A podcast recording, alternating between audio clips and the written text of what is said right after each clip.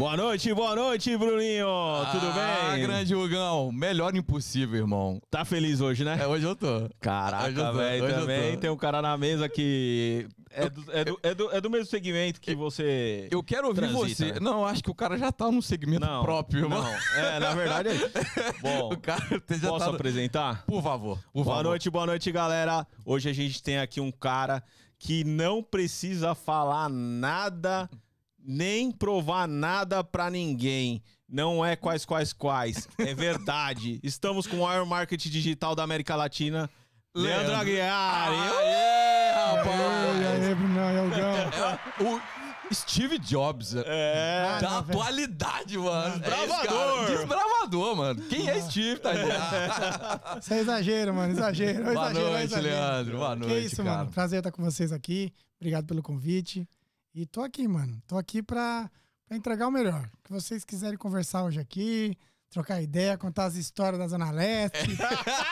Já fiquei Essas são as sabendo, melhores, hein, velho? Ó, ó, Leandro sabendo chegou- que o Gão era da Zona Leste ali. ó. Total, eu acho que vocês moravam no mesmo quarteirão É, ali, se mano. trombou em algum lugar ali, com certeza. Em algum lugar vocês trovaram, cara. Zona Leste tem um, tem um vocabulário próprio, né? Então Tem. quando a gente se encontra aqui, eu não sei, era da Zona Leste. Ô, mano, Zona Leste é firmeza, mano. Tamo junto. Coritiano, né? Lógico. né, mano? Já viu São Paulino na Zona Leste? Tá São me é tirando, da né? Zona Sul, Tá me tirando, mano. Tirando. Você- Você pergunta isso ainda, mano? Tá Eu- tirando. a gente foi. O nosso briefing dura assim, quatro minutos, né? É. Aí falou, e o Leandro, gente boa, cara. Você até falou, né? Eu vi ele almoçando lá, fiquei sem graça de cumprimentar. É. Almoçando e não, cortando cabelo, É, cortando cabelo e tudo.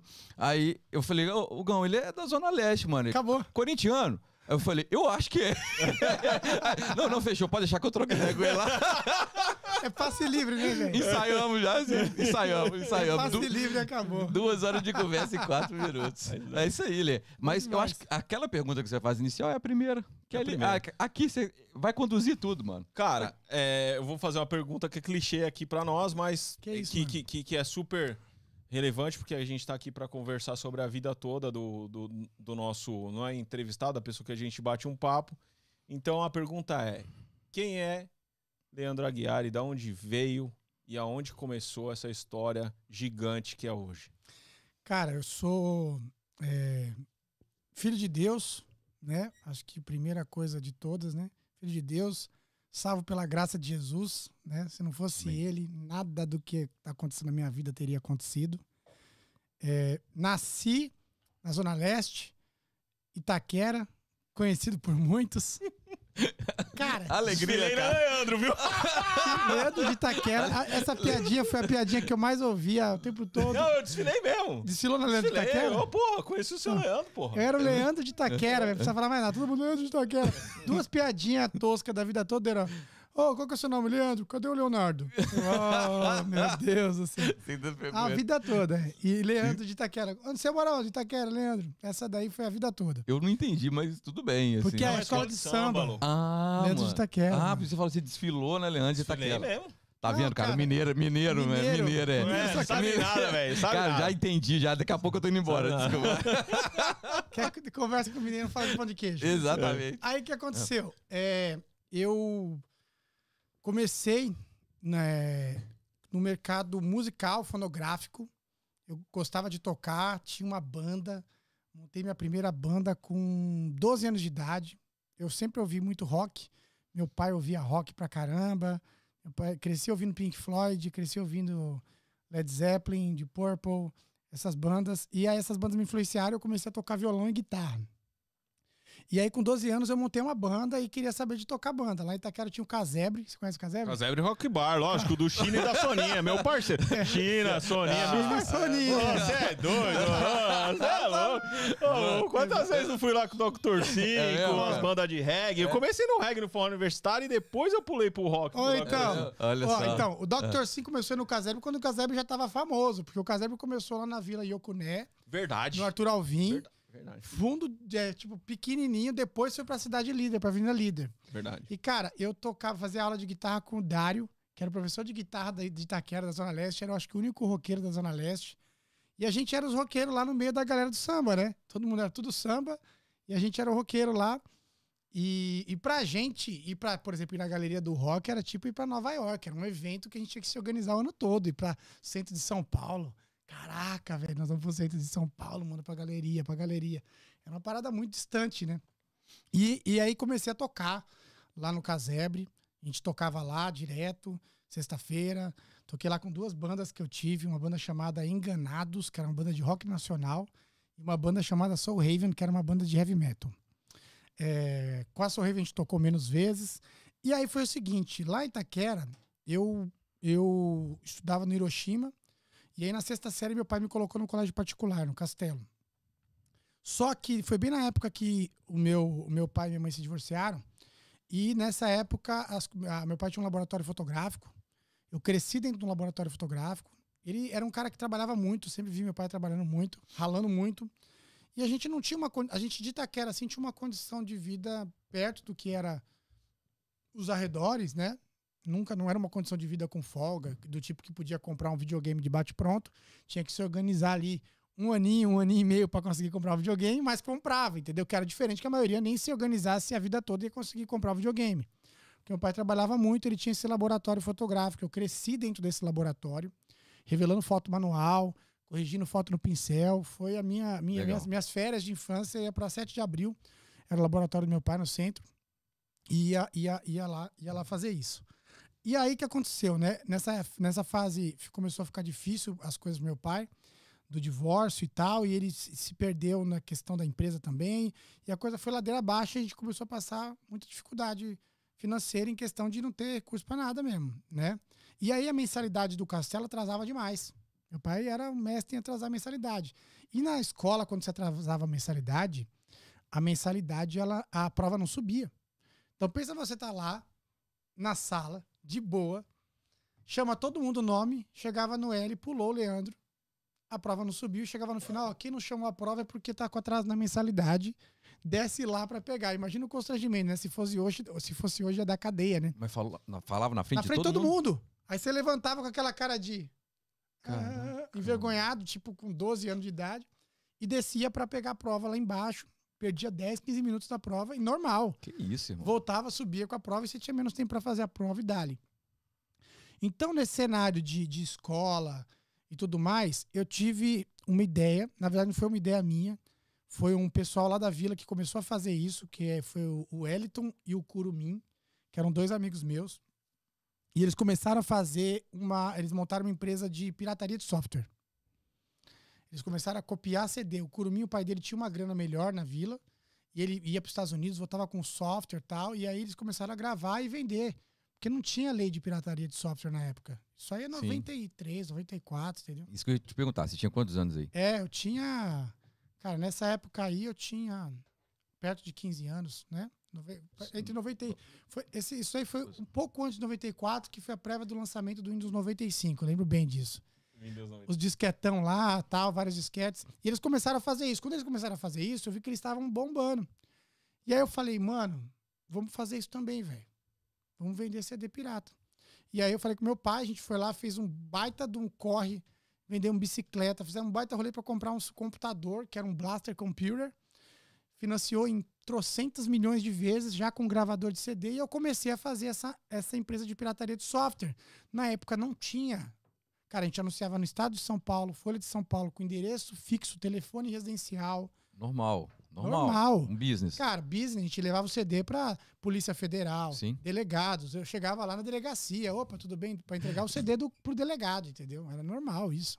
Na época não tinha uma lei. Não tinha legislação hum. para é, isso. Tava porque, começando. Cara, clonar um conteúdo de software era uma realidade muito distante. Total. É igual agora, quando a gente está começando a falar sobre direitos autorais em coisas que a gente usa na internet. Exatamente, é começando. Começando é. a falar disso, né? Por exemplo, cara, é, curso online, por exemplo, hoje, né? Você vê que ainda é muito vulnerável, né? Sim. O mercado que hoje eu atuo, é, muita gente pirateia e tal. Então é muito uma coisa que na época era muito mato total. E aí o que eu fiz? Eu comecei a, a, a fazer aqueles CDs, comecei, comecei a levantar uma grana com aquilo. Isso começou a pagar, a ajudar a pagar a escola, a, a, ajudar a terminar a casa que meu pai começou a construir em Itaquera do zero, que era o sonho do meu pai. Ele comprou um terreno lá e começou a construir a casa do absoluto zeros na raça. Então ele construiu quatro paredes, fechou um teto, era uma garagem de ponta a ponta, sem parede no meio, e a gente mudou para Itaquera desse jeito. Tipo, a, o quarto era dividido por cortina, tá ligado? Sim. Colchão no, colchão no chão, quarto dividido por cortina. E a gente, meu pai correndo atrás para conseguir dinheiro para subir no tijolo por tijolo daquela casa. Tanto que ele mora lá até hoje. Por causa do, do desafio que foi para construir aquela casa e tal. E aí, eu fiz isso dos 15 aos 17 anos. É, quando entrou a lei de pirataria. Quando entrou a lei de pirataria, os caras começaram a pegar pesado. Quando começaram a pegar pesado, eu vendi todos os softwares que eu tinha. Inclusive, o pessoal começou a Santa Efigênia nessa época, não tinha Santa Efigênia vendendo CD ainda. Vendi tudo, me liberei falei, cara, vou fazer do que eu gosto. E aí eu fui viver de música. Porque eu tinha comprado uns equipamentos com essa grana. Tipo, cara, comprei uma guitarra Fender. Ah, Da Zona Leste, você sabe o valor que é. Pô, cara, Tá. quanto cara, custa uma Fender é. no Brasil? É naquela, caro pra época, naquela, Naquela época, 97, cara, uma Fender? Stratocaster, ela é creme. Lindo, Era né? creme amareladinha com escudo branco. Cara, só eu e o Dário tinha essa guitarra no- lá. Tipo, que era na, na- na Zona Leste inteira. Tipo, meu. Tipo, tinha gente que falava, cara, você tem uma Fender, né? Posso ir lá na sua casa ver? Era tipo, Tipo, isso, sabe? É, Tipo, um é, evento, é, né, cara? É isso um mesmo. evento, né? Era É. tipo um evento, É. cara. Posso ir lá ver a guitarra? Chegava lá, ó, é uma Fender. Uau! Uau, Legal. uma Fender. É, Esses dias eu tava passando aqui no Marketplace do Facebook e vi uma Fender igualzinha por 300, 400 dólares. Falei, mano do céu. Quanto eu sofri, né? É isso mesmo. Perdi alguns anos da minha vida. Caraca, isso era um objeto de desejo absoluto, assim, cara. Até, até a gente ficava na dúvida se ia tocar com a guitarra mesmo. Cara, não vou tocar com a Fender, não. Deixa ela guardada tal. E aí foi o que aconteceu. Aí eu, eu conheci um, um. Eu fui tocar guitarra com um, um menino que, que eu conheci nessa escola de música lá, o Dário. E, e o pai dele falava que ele era um empresário boladão. Ele falava que ele era o cara. Ó, eu já fui sócio do Mosh, do estúdio. Eu era, eu era um dos integrantes da banda Folhas. Eu era não sei o que lá. Ele inventou mó história. e todo mundo caía na dele, velho. Todo mundo acreditava nele, velho. E eu acreditava, todo mundo, cara, esse cara é o. É o cara. Ele vai fazer todo mundo ficar famoso e tal. Mas ele era um puta cara enrolado. Não era um cara mal, mas era um cara enrolado. Resenha. Resenha, aquele, aquele, aquele DNA do brasileiro enrolado, tipo os que tem aqui em Orlando. Você conhece bem, né? Não, que eu, tem aqui, eu te Orlando? livrei, né? Eu te livrei. Me te livro- livro, já né? me Fala- livrou de alguns. já. Falei, sai fora desses sai fora. Não, é tipo os que vem aqui pra Sim, Orlando, Sim. que chega aqui contando uma história que, você- que não é nada daquilo. É porque aqui zero o jogo, né? É, aqui aqui o eu- cara tem, não tem nem CPF É, mais. então. Aqui eu posso ser quem eu quiser. É, que então. continua contando, né? Hã? Não. Conta e continua Ah, não. contando. É, conta e continua. Exatamente isso. Ele era esse exato perfil daquele que a gente encontra aqui. O cara com terceiras intenções, não é nem segundas. O cara tá fazendo negócio porque ele tá pensando uma segunda coisa pra conseguir concluir uma terceira. Então, ele, o que, que ele fez? Ele chegou, "Ó, você não quer, a gente vai, vamos montar um estúdio, que não sei o que lá, na Casa Verde e tal, você não quer os seus equipamentos e tal, e etc, etc.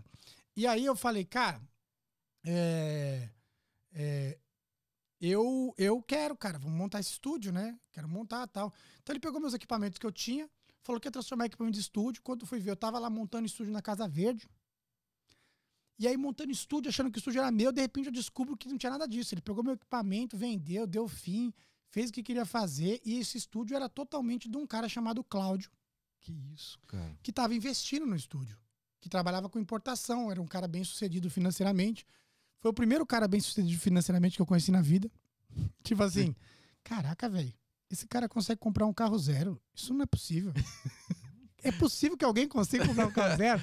Porque era uma realidade muito distante. Caraca, esse cara não só consegue um carro zero, como ele consegue uma, uma Mitsubishi. Não é possível isso, cara. O que você faz? full. É, o que, que você faz? Ele era, trabalhava com importação. E ele era um cara do bem, assim, velho, o Claudião. E aí que eu percebi que, que, que, que esse cara meio enrolado, eu cheguei no Claudião, no Cláudio e falei, cara, a realidade é essa aqui, mano. Esse cara é isso, isso, isso. Dei a ficha. Dei a ficha. Eu tinha 17 anos para 18. Falei, cara, eu vou seguir minha vida, esquece, né? Perdi, perdeu. Depois vai ver o que que deu. E ele. E aí falei pra esse Cláudio. Fui na casa desse Cláudio falar pra ele quem era o cara. Jogar real, assim, cara, vi que você é um cara bem intencionado, né?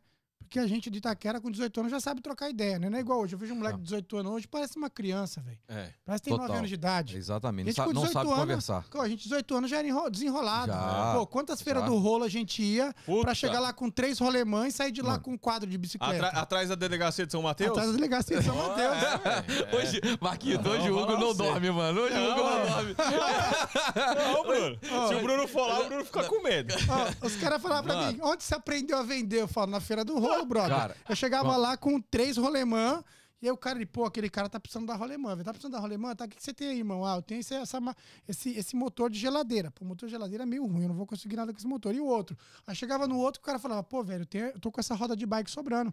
Troquei a roda da minha bike, tô com essa roda sobrando, quer trocar por essa roda? Eu quero essa roda aí, velho. Tô a rolemã. E aí da roda começava o rolo Sim. quando ia ver, velho. Seis meses depois tinha montado a bicicleta da rolemã, virou uma bicicleta, mas demorava, cara.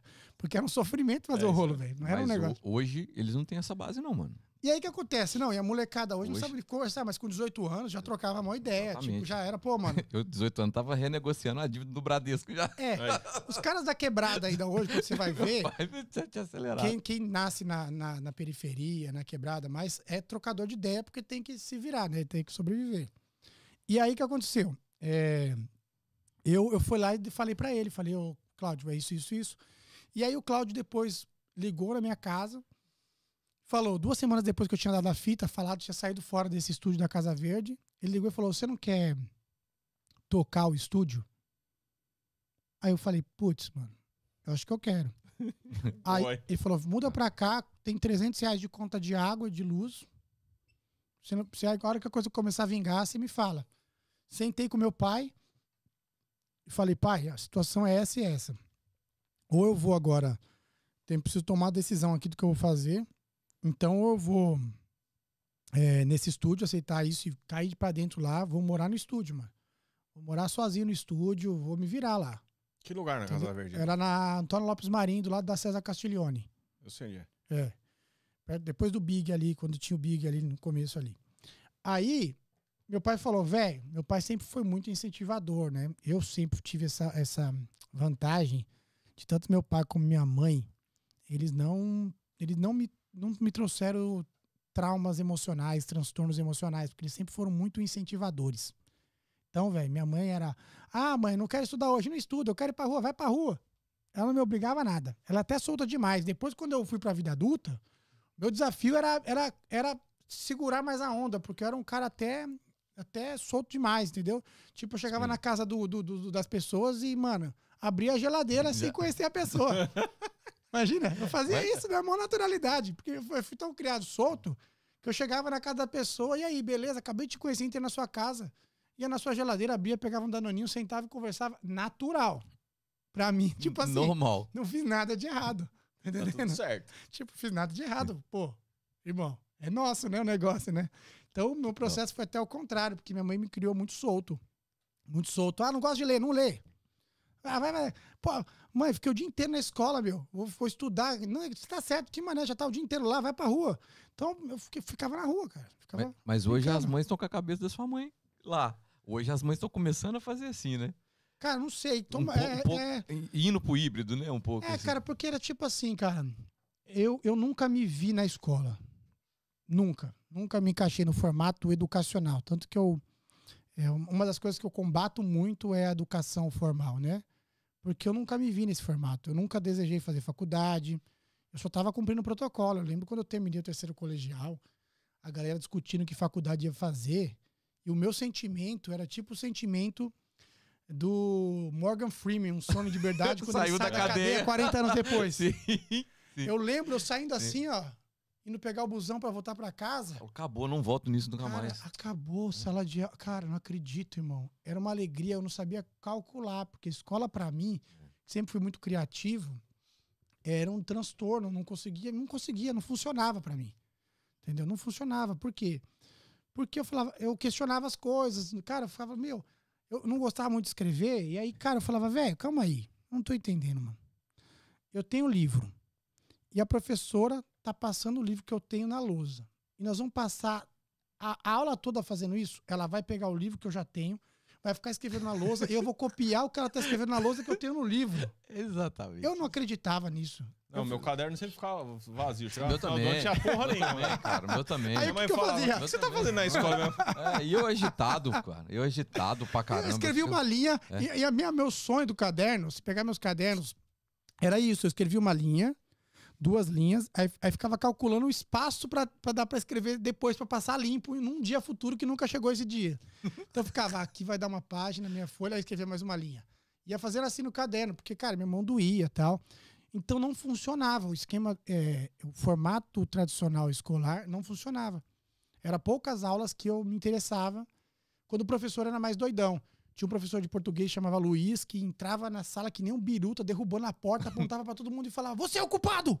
Você é o culpado! Ele é, o que, que eu fiz? Você é o culpado porque a língua não sei o que lá, a língua portuguesa e pá. O cara era, o cara era doidão. E todo mundo gostava da aula dele, porque ele chegava e, e Fora do formato. ensinando, ele ensinava dando bronca. Tá entendendo? E aí todo mundo ficava assim na sala de aula com medo de tomar a bronca dele. O bicho era, o bicho era gênio. Hoje eu vejo como ele, cara, era gênio. Porque ele usava o lance de bronca pra todo mundo ficar tenso, prestando atenção no que ele dizia. Porque qualquer um podia tomar a bronca a qualquer momento. Qualquer um podia ser ocupado a qualquer momento. E ele era doidão, ele tava de costa pra mim, assim, do nada ele virava e apontava pra mim, você é o culpado! tá ligado? E a galera dava risada e ao mesmo tempo prestava atenção. Então ele tinha um domínio da plateia violento. Esse cara hoje eu queria reencontrar ele, professor Luiz de português. Foi um professor na quinta, na sexta e na, na sétima série.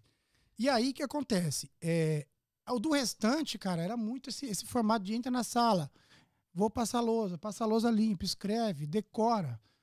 E eu falava, cara, né? Por que que eu vou decorar em casa? Né? É até uma coisa que o Murilo Gan fala pra mim. O Murilo Gan é muito amigo meu, já foi meu sócio. A gente já teve uma escola juntos, a Keep Learn School, uma escola de criatividade. E uma vez o Murilo Gan falou isso. Ele falou, cara, a cola era a mesma coisa que eu estudar da época, com a diferença do tempo do espaçamento. Porque você tinha que decorar em casa. Então, eu estudei em casa, estou decorando, para uma hora depois fazer a prova. Quantas vezes estava no intervalo estudando, decorando para fazer a prova depois? Ao invés de você decorar uma hora antes, a cola era decorar um minuto antes. Tá, tô decorando e passando a limpo, tô decorando e passando. A diferença é o tempo que você vai conseguir manter aquela, aquela Na mente. decoreba na mente. Isso. Quantas vezes na cola eu esqueci? Minha cola ia tinha até índice. A cola, um lado tá com índice e o outro não tá. Não, ia colar do irmão. aquela miguelagemzinha, né? A cola começava assim, ia perguntar pro professor uma dúvida que nem tinha pra ir no caminho dando uma coladinha, olhando assim, ah, peguei a resposta. Aí no caminho, bem devagarzinho andando, decorava. Quantas vezes eu olhava, aí quando eu sentava na cadeira, putz, esqueci, mano. Vou ter que inventar outra Vou ter que levantar de novo. Esqueci da cola. Então a cola sempre fez muito sentido pra mim, assim, cara, vou colar e vou passar de ano. E eu passei, basicamente, primeiro, segundo, terceiro colegial colando. Basicamente. Estu- Estudei muito pouco, porque nessa época já tinha empresa de pirataria que eu tinha aberto, de software, então, muito pouco. Voltando pra, pra música, e aí meu pai falou o seguinte: falei, pai, o que você acha? Ou eu vou, ou eu vou trabalhar com música, que é o que eu amo fazer, ou eu vou virar programador. Eu já mexia, no- já fazia umas programação no Pascal, no Clipper, já era um programador de, de software. Tinha feito um software para locadora, porque, meu, tudo que aparecia para fazer uma grana, eu tava fazendo. Então apareceu o cara, tô precisando de software na locadora. Eu, eu faço. Sabe fazer? Sei. Fechava o negócio, pegava o dinheiro, depois ia aprender a programar. Aceitava lá, mano, eu vou dar um jeito de fazer software aqui. Sempre fui assim. Primeiro eu fazia, depois eu corria atrás. Eu nunca me preparei para fazer a coisa, eu sempre fui fazendo. Então aparecia qualquer coisa, cara, preciso trocar um HD do notebook. Eu lembro disso. Tive um cliente que chamava Cláudio, que era um francês, Claude. E ele comprou um, um, HD, um software, um CD meu e falou: Você troca HD de laptop? Eu nunca tinha visto um laptop na vida. Eu falei: Laptop, cara? Laptop era bizarro. Falei: O quê? Notebook? Isso mesmo? Você tem um desse aí? Tenho. Como assim, cara? Ele falou: Você troca? Eu falei: Troco. Eu troco, claro que troco. Fui lá pra Paulista, lembro até hoje. Meu, fiz, dei um rolê, falei com o Irineu. Irineu era um cara das peças lá em Itaquera, ele arrumava qualquer peça, velho. Irineu fazia peça, parecia que ele imprimia peça, não tinha conversa. Eu falei, Irineu, preciso um HD de 16 GB pro laptop. Ele ia lá e corria atrás e falava, tá aqui o HD. Irineu era o correria. E aí o que aconteceu? Eu falei a mesma coisa. Ele, eu preciso de um HD 16 GB. Ele me arrumou, fui lá, troquei, consegui, aprendi na hora trocar o HD. Falei, cara, não deve ter segredo. Vou abrir lá o negócio e vou dar um jeito. Como levei umas ferras, uma chavinha, abri, troquei o HD. Instalei o Windows pro cara, deu tudo certo. Então, sempre tinha esse perfil de, de empreender mesmo, de sair fazendo sem muito olhar para trás. E aí, ou eu ia virar programador, nessa época, meu pai, eu falei para ele, ou eu viro programador, ou eu vou viver de música. E meu pai já era bicho grilo. Fala, vai viver de música, né? Você ainda tá na dúvida? Top. tipo assim, você toca guitarra pra caramba, vai viver de música, É claro. mais- mas é mais lógico. Ó, Né? Pô, o que É. você mais gosta? Você já tá com o estúdio. Né? Não olhando financeiramente agora. E aí, o que, que eu fui? Eu aceitei o convite do Cláudio, cheguei lá, o Cláudio me entregou a, Claudão. a cha- o Claudão do estúdio, me entregou a chave do estúdio. Fui morar no sofá do estúdio. No mesmo dia, eu já imprimi uns, uns cartazes. Fiz uma artezinha no CorelDRAW. Já fiz uns cartazes. E, cara, agora... Cartazes, mano. É. Aí eu, uns flyers, uns cartazes, imprimi. E aí, cara, peguei, cortei, peguei o busão. E aí, falei, aí eu tava. Aí eu lembro disso, cara. Eu tava me sentindo muito, muito internacional. Porque eu tava morando na Casa Verde. E, cara, da Casa Verde pra Galeria do Rock, era um busão que demorava 10 minutos. Então eu falei, cara, eu tô muito. Eu dei certo na vida. Eu lembro até hoje o sentimento É. de eu pegar esse flyer, entrar no busão. Em 10 minutos eu chegar na galeria e falar, cara, eu moro aqui agora, a Eu moro 10 aqui do minutos da lado. galeria do rock. Eu sou o cara. Acabou. Tô, deu certo. E aí fui na galeria do rock e ficava na galeria dando flyer pro estúdio. E aí, ó, tô com o estúdio ali na Casa Verde, hein? Estúdio ali na Casa Verde, só tinha a galera da banda lá, ó, vai ensaiar lá, vai ensaiar lá, vai ensaiar lá, lá. Não saia de lá, cara. Fiquei lá entregando flyer, entregando flyer, entregando flyer. E aí começou a colar uma galerinha lá, da própria Casa, Casa Verde, que tinha um condomínio lá que chamava Porto Seguro. Porto Seguro. Ali do lado da ponte ali. Da... Exatamente. E as galera do, do, do, do, do rock, muita galera morava lá. O G do NX0, o Di Ferreiro, que era primo do Zé Nery, que o Zé depois virou vocalista de uma banda minha, um Pearl Jam cover.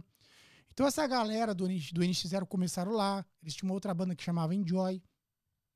Então eu comecei a, a as bandas começaram a ensaiar lá. Eu tinha uma banda chamada Contra-Ataque. E aí começou o movimento de banda lá. E aí eu tocava. Até nessa época eu queria ter uma banda. Então o estúdio para ensaiar é vou ter um estúdio de ensaio para ter uma banda. Mas aí eu comecei a gravar. Comprei uma plaquinha de gravação e aí comecei a gravar umas demos pra banda. E aí comecei a pegar gosto pela produção musical. Só pra gente não perder, que ano que era? Isso era 90, ó, isso foi 99 2000. Beleza. Só pra gente chegar até aqui, organizar. 99 2000. Beleza.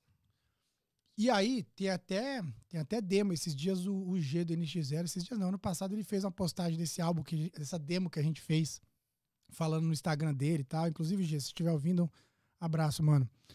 E aí, é, eu tocava guitarra, a galera gostava de ver eu tocando, eu tocava bem guitarra na época tal. Né? E aí, comecei a produzir banda. E como eu comecei a produzir, eu comecei a deixar a banda meio de lado. Pra mim, ter banda ficou meio que secundário, porque eu gostava, comecei a gostar mais de produzir, sabe? E era uma coisa que dava mais, mais, mais um recurso a mais também pra manter o estúdio, porque eu falava, cara, banda não tem como, mano. Até a banda vingar e tal. Então a minha banda eu sempre fui deixando de segundo plano e comecei a virar produtor. E como produtor, a mesma coisa. Parecia a banda lá, cara, tá precisando de um técnico de PA pra um show, não sei aonde. Você faz? Claro que eu faço. cara, eu lembro até hoje, eu fui no. no como é aquela casa de axé lá? Aldeia? Aldeia? É, Santa Aldeia. Santa Aldeia. Santa Aldeia. Santa Aldeia. E tinha os caras que estavam no meu estúdio lá, que estavam tudo com tipo de banda, né, cara? E era a banda dos vagabundos. Vagabundos, É. é. eu lembro. É, os É. caras ensaiavam lá no meu no estúdio lá. E aí, cara, é, eu, os caras precisavam de um técnico de PA, velho.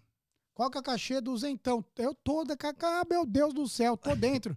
Cheguei lá, não sabia, meu, nunca tinha operado uma mesa daquele tamanho, porque eu gravava tudo no software, no Kickwalk, sabe? Um softwarezinho de gravação. Então era um softwarezinho que eu gravava tudo lá, não entendia de mesa gigantesca, mas chegava lá e se virava. E aí eu fiquei 14 anos dentro do estúdio produzindo música, produzindo é, clips. Depois eu fui para o audiovisual, para produção de clips, produção de documentários, de shows. Comecei a produzir shows, DVDs, tudo focado na área da produção musical, mais focado no gospel. Então, a 90% dos artistas que eu produzi eram gospels. Gospels ou gospels? Go gos- Gospels. Gospel. Gospels. Lá. ah, é. Ah, E uma galera regional que era muito família que era o Almir Sater, Gabriel Sater. Gabriel Sater é meu amigo, filho do Almir. Produziu o di- disco do Almir Sete Sinais, né? Fiz a mixagem, masterização desse álbum.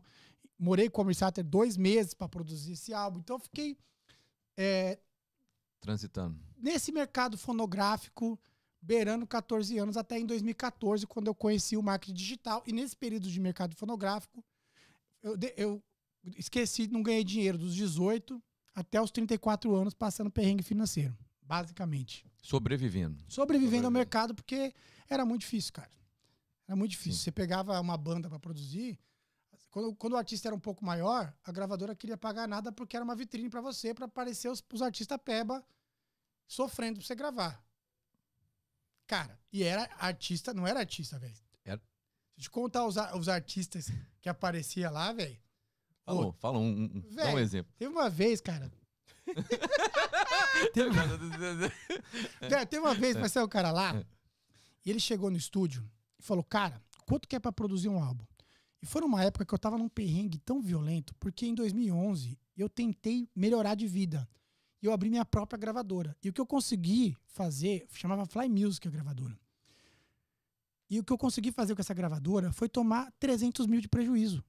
Então eu já era um cara en- enrolado financeiramente e passei a ser um cara sem grana, devendo 300 mil Meu Deus. depois da gravadora. Isso, isso em 2011 2011. era um alguns milhões hoje. Não, 300 mil na época era hoje, sei 2011, lá, uns 2 milhões de reais. 2 milhões de reais. Hoje, fato, é, em fato. termos de, de o que, do, que, o, do valor do do, valor do dinheiro. dinheiro. Exatamente. Exatamente. E aí o que aconteceu? Eu eu tava tentando sempre, né, sobreviver a esse mercado. Então sobreviver é sobreviver mesmo. Cara, tinha dia que, mano, era aquele, aquele cara, eu tinha conta no mercadinho. Cara, às vezes a conta demorava três meses para conseguir pagar do almoço que fazia, aquela coisa toda. Eu ficava um esqueleto de magro, porque às vezes nem comia. Ficava lá no estúdio gravando 69 quilos e tudo mais. E aí, cara, eu apareceu um cara lá no estúdio. Nessa época eu já não tinha mais né, o estúdio. Eu já estava sem estúdio, porque acabou, né? Não deu para sustentar o estúdio, então alugava estúdios. E para alugar estúdio era o seguinte: pra, pra- o preço que eu podia pagar nos estúdios era só alugando de madrugada. Então eu entrava no estúdio meia-noite e passava gravando até as 9 horas da manhã. E eu fiz isso há alguns anos. Então eu passava o dia inteiro é, pensando no que eu ia fazer, pensando mentalmente na música. Não era essa época que você tem um, um estúdio no iPhone, né? Igual hoje, você pode um garage band que você pode gravar, fazer não sei o que lá.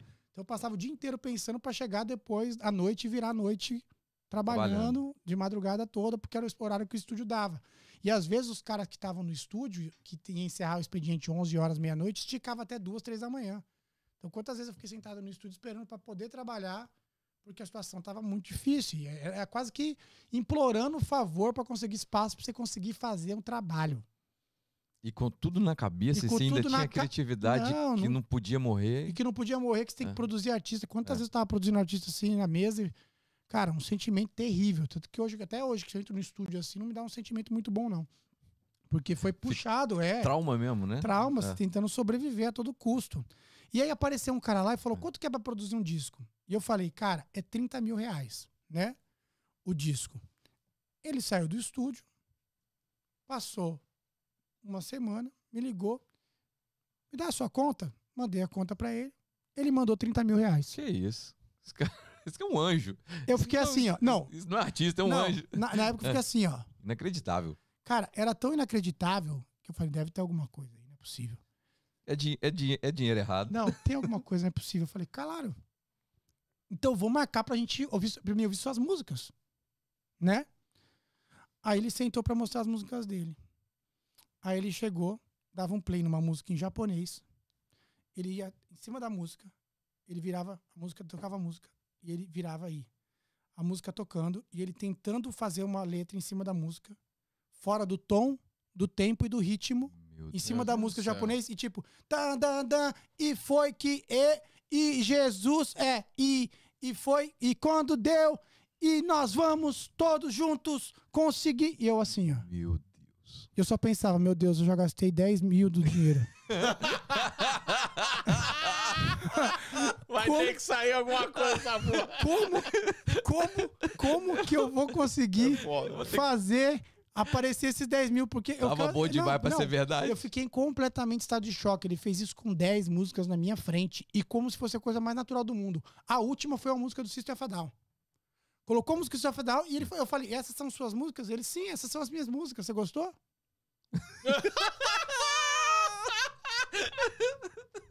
e eu assim, ó. Meu pai, velho, devia ter mandado eu ser programador. Que Que meu pai não me mandou ser É, programador. fazer, que pai que eu me fazer? Meu pai me fudeu. Cara, já não tava aguentando mais, irmão. Tava esgotado num nível bizarro, assim, esgotado mesmo, mentalmente, tudo. Minha esposa chegou a ter refluxo gástrico. Vários problemas depois que eu vou contar. Que, cara, pesado, porque, cara, você passar perrengue financeiro nesse nível é, é um nível de esgotamento. Porque você não tem oxigênio mental. Você pensa 24 horas por dia em conseguir dinheiro pra sobreviver. É isso aí. Isso isso aí. rouba tudo, você não tem É. espaço pra pensar outra coisa. E eu falei, meu Deus do céu, como que eu vou? Eu vou ter que dar uma solução nisso, velho. Como, né, velho? Eu não tenho como devolver o dinheiro.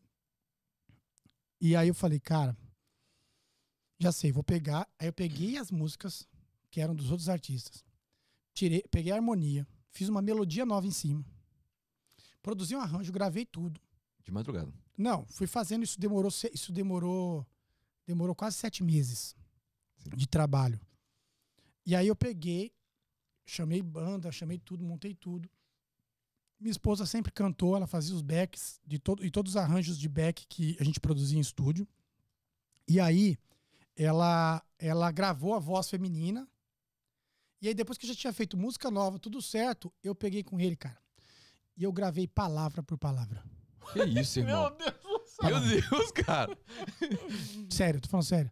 Por isso que as pessoas falam, Aguiar, você é um cara muito paciente. Eu falo, meus amigos, se você passar 12 anos com um artista dentro do estúdio, ou você, você absorve a paciência como um modo de sobrevivência, ou você morre. Ou morre.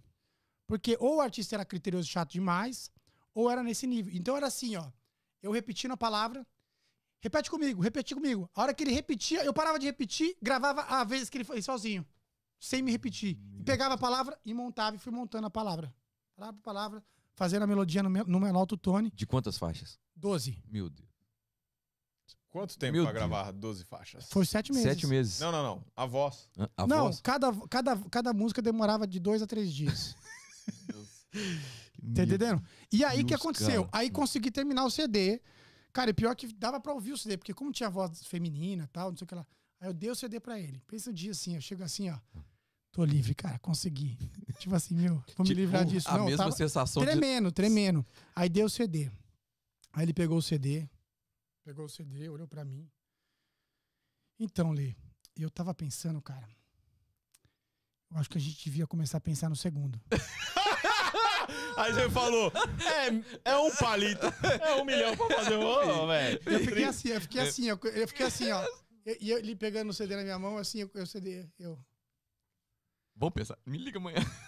Irmão, tem muito trabalho pra fazer com esse disco ainda, tem muita rolê, tem muita estrada pra você pegar. Eu acho que não, não é hora da gente pensar nisso. Pelo amor de Deus. Me libera. Sai da minha. Vida. Pega o CD, pega o CD. Pelo amor de Deus. Então, cada CD que eu entregava, cara, era um alívio. E era um alívio você falava, cara, não tem saída, mano. Esse, o que, que eu vou fazer com isso que eu sei, cara? Porque era uma coisa terrível, cara. É, terrível. Era, era um- uma sobrevivência. Você falava, cara, porque eu era produtor. Eu era o cara que dava forma às coisas. E não tinha o que fazer. E aí, em 2014, foi quando essa história começa a virar. Quando eu descubro o mercado digital. 2014. É, chegamos em 2014. Em São Paulo, ainda 2014. é, eu, eu lembro que eu vi um vídeo você exemplificou com um carro, parece que você bateu. O, é, foi nessa época? Foi exatamente em 2014 o acidente do carro. é, eu não me recordo da história como um todo. Eu lembro Sim. já ouvi vo- você falando, acho que no Instagram. Mas então, condiz então. Então, em 2014, você começa, você entrega esse último trabalho. Eu entreguei esse, eu entreguei esse, esse- ó, o último trabalho não foi esse, né? Senão o encerramento ia ser muito trágico. o último trabalho foi do, do Gabriel Sata, que é meu melhor amigo. Legal. Um disco que chama Indomável, tá no Spotify, inclusive. E foi um disco que a gente tem várias músicas juntos e tal, um disco maravilhoso. Então foi o último trabalho que eu fiz, foi esse do Gabriel Satter, como produtor musical, entreguei. E aí eu fiquei só fazendo videoclipe. E aí fazendo videoclipe até que em 2014 apareceu um clipe para fazer da Copa do Mundo, que a Copa era no Brasil, de uns caras que estavam querendo fazer uma loucura lá e eu entrei na, na vibe porque eu tava desesperado por grana, então, cara, vai fazer um negócio da Copa do Mundo porque tenho acesso nos jogadores e não sei o que lá, era um baita rolo. Mas o que aconteceu foi que nesse ano de 2014 eu dividi quarto com um cara chamado Thiago Rocha, que era sobrinho do, do zagueiro de 94, Ricardo Rocha, Ricardo Rocha. Bigodão. E esse cara, Thiago Rocha, me apresentou o marketing digital em 2014. Ele me mostrou um vídeo do Érico, do Érico Rocha, do Fórmula de Lançamento, que foi meu grande mentor nesse mercado. Nesse mercado.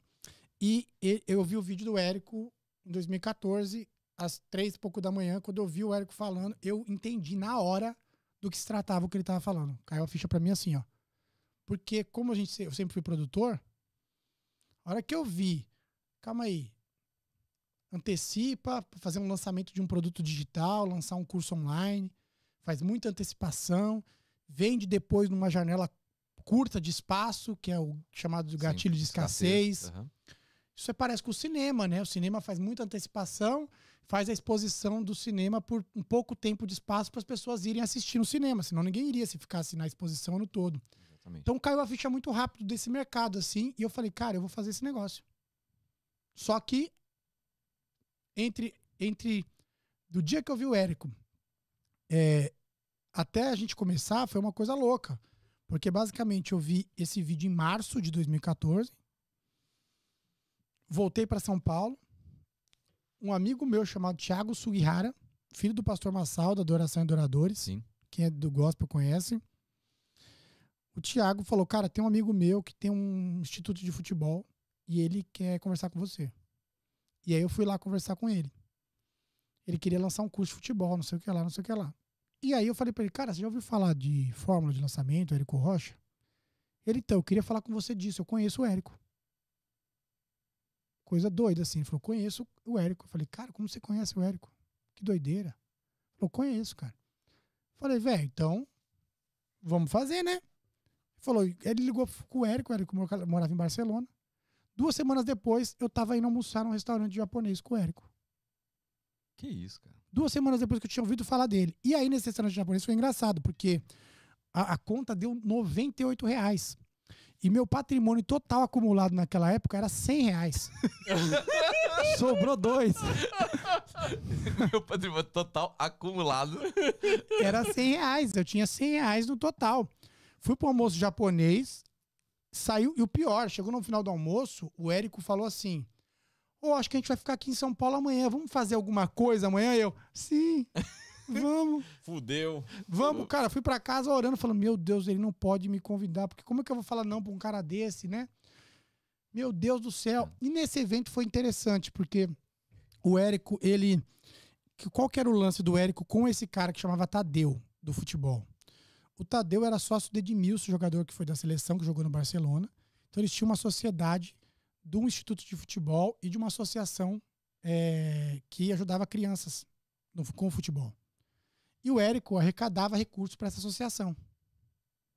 Tá entendendo? Ele sempre fez um, um, um pitch de arrecadação no final dos eventos do Fórmula de Lançamento. Ele fazia isso, fez isso em 2014, 15, 16. E aí o que acontece? Ele, como eu estava junto com o Tadeu, ele me colocou dentro do mesmo balaio, pois esse cara, os caras, o Tadeu me via como o cara que ia ajudar ele a lançar o curso online de futebol. Então o Érico foi generoso na época e falou: Cara, já que você que vai ajudar eles, eu ajudo o Instituto, vou te liberar um acesso do Fórmula. Vou liberar um, um acesso do Fórmula de lançamento. Porque não tinha como comprar um produto na época. Já eram. Eles, o Fórmula já 4 era uns mil 4 reais, mil, uns 3 4 mil mil, reais. Era uns 4 mil, mil. 4, 5 mil. Aham. E aí ele me colocou dentro da comunidade do Fórmula de lançamento 3.0. E aí eu falei, cara, tô lá. E eu tava fechado com o Tadeu. Vamos fazer acontecer. Tanto Vai. que a gente chegou até a montar um, um cartãozinho no evento. Tem, isso tem gravado, tem um evento do Fórmula 2014 que eu subo lá para dar o testemunho, que o Érico me chama. Eu falo, não, porque a gente vai abrir uma universidade do futebol tal, não sei o que lá. E eu sempre com as ideias mirabolantes, né? Tipo, meu, as coisas que não tinha cabimento. Hoje eu olho pra trás, meu Deus. Como eu tinha ideia, todo dia eu tinha uma ideia mirabolante pra acabar com a minha própria vida. Todo dia. Todo dia. Sei exatamente o É, que, que ele tá falando. Todo dia. E aí, o que aconteceu? O, o, Tadeu. o Tadeu, né? E eu fiquei ali. A gente tentou fazer, na verdade, mas acabou depois não me engano e tal. Mas eu tava dentro do, do, do Fórmula ali. E aí, o que aconteceu?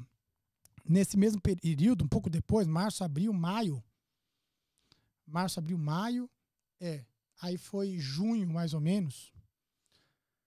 Que, que aconteceu esse acidente. Qual que foi o acidente? Cara, o cara todo endividado como eu tava, cabeça no lugar é uma coisa que não dá pra ficar. Você tem que se esforçar muito pra conseguir manter a sanidade, Pra manter as coisas de pé, pra manter a sua esposa em paz, pra você conseguir, né, continuar articulando, porque parar de tra eu trabalhava muito, isso que era pior, né? O que mais doía é que eu era um cara de muito potencial e pouco resultado. Eu entregava muito, eu trabalhava muito, todo trabalho que eu fazia eu entregava o meu máximo. Não era um cara ficar coçando em casa. Pô, trabalhava 18 horas por dia, 20 horas por dia, passando esse tipo de situação, então isso é difícil, né? Porque não era tipo um cara encostado e ninguém entendia. Todo mundo olhava pra mim e falava, putz, mano, não sei o que aconteceu. Como com é que você Leandro." não tá rico? É, não, sei lá, cara. Tem que, o pessoal achava que, que eu tinha alguma coisa errada. E aí o que aconteceu? Ainda em 2014. 2014. Aí eu chego, vou na. Minha esposa fala: vai comprar um bolo de sodier na leitinho? É, bolo de leitinho na de só- vai comprar um bolo? Eu falei, vou. Nessa época, nesse dia, eu tava com um patrimônio total acumulado de 20 reais. Acumulado, é ótimo. É, vintão. Que era assim o dinheiro, cara. Era muito curto. Muito curto. Tava devendo aluguel já perto de 14 meses. Não sou seu madruga. Mas, cara, era sério, 14 meses. Porque só não fui despejado porque a dona da casa era mãe de um outro Cláudio que, que era amigo meu. E era uma senhora super do bem que falava: Não, filho, você é esforçado, você vai dar certo. Fica tranquilo, tô torcendo por vocês. Uma senhora maravilhosa. Entendeu? Até hoje. 14 meses sem 14 pagar. meses sem pagar aluguel Jesus amado. carro seis meses sem pagar parcela, né? E aí o que aconteceu? Eu encostei uma essa livina financiada que eu tinha, né? A Sodier, fui pegar o bolinho. Daqui a pouco veio um cara, mano, seu carro, eu, o que que tem? Cadê meu carro? Ele, seu carro desceu ladeira abaixo, você não puxou o freio de mão. Eu, Putz, Você mano. saiu do carro e não puxou o freio de mão? É a cabeça flutuante, né? Pensando em milhões de coisas, tentando sobreviver, desci do carro sem puxar o freio de mão. Desci sem puxar o freio de mão, tô lá. Quando olho pra trás, o carro desceu a ladeira abaixo, tombou e arregaçou um condomínio de luxo da Granja Viana lá, que quebrou a portaria toda e caiu de lado, assim, ó. Aí eu desço ladeira abaixo, vou ver. Primeira coisa, eu olho que vi que não, que não, que não pegou ninguém, né? O carro não acertou ninguém. Olhei e falei, meu Deus, hein, Jesus? Coisa tá boa, hein? Que mais? Qual, tá, a Qual que é tá a próxima pegadinha? É, que legal isso? Esse é o plano? Porque, né, eu me converti, eu tinha me convertido, tipo, em 2005. 10 anos já converti. Falei, nossa, que- esse foi o plano que você falou lá atrás? que você me chamou por um grande plano? Esse é o grande plano? Interessante esse plano, hein? E aí, o que aconteceu? Os caras me ajudaram a tombar o carro, destombou a Livina, voltei pra casa, cheguei em casa, É o Nissan? Nissan, Nissan. Livina, preto. Carro de guitarrista mesmo, né? Porque É. deitava e ficava lá pra, Deitava e pra- levava pra produzir, equipamento. e levava era, equipamento. era a nossa van. É. Era a minha van pra produzir clipe, para produzir. Levava grua, levava Sim. tudo. Levava grua É, mesmo. Pegava coisa emprestada de um, emprestada do- do, outro. É. E fazia um clipe pra ganhar 300 reais no final do- das contas, no Meu clipe, Deus, entendeu? Cara, meu O clipe Deus. todo, com produção, com edição, com tudo no final. Quanto sobrou de dinheiro? 300, 500 reais sobrou no clipe. Meu Deus. E aí, e aí o que aconteceu? Eu peguei a Livina, foi para cheguei em casa com o bolinho de leitinho, lógico, senão tomava um toco da esposa, né?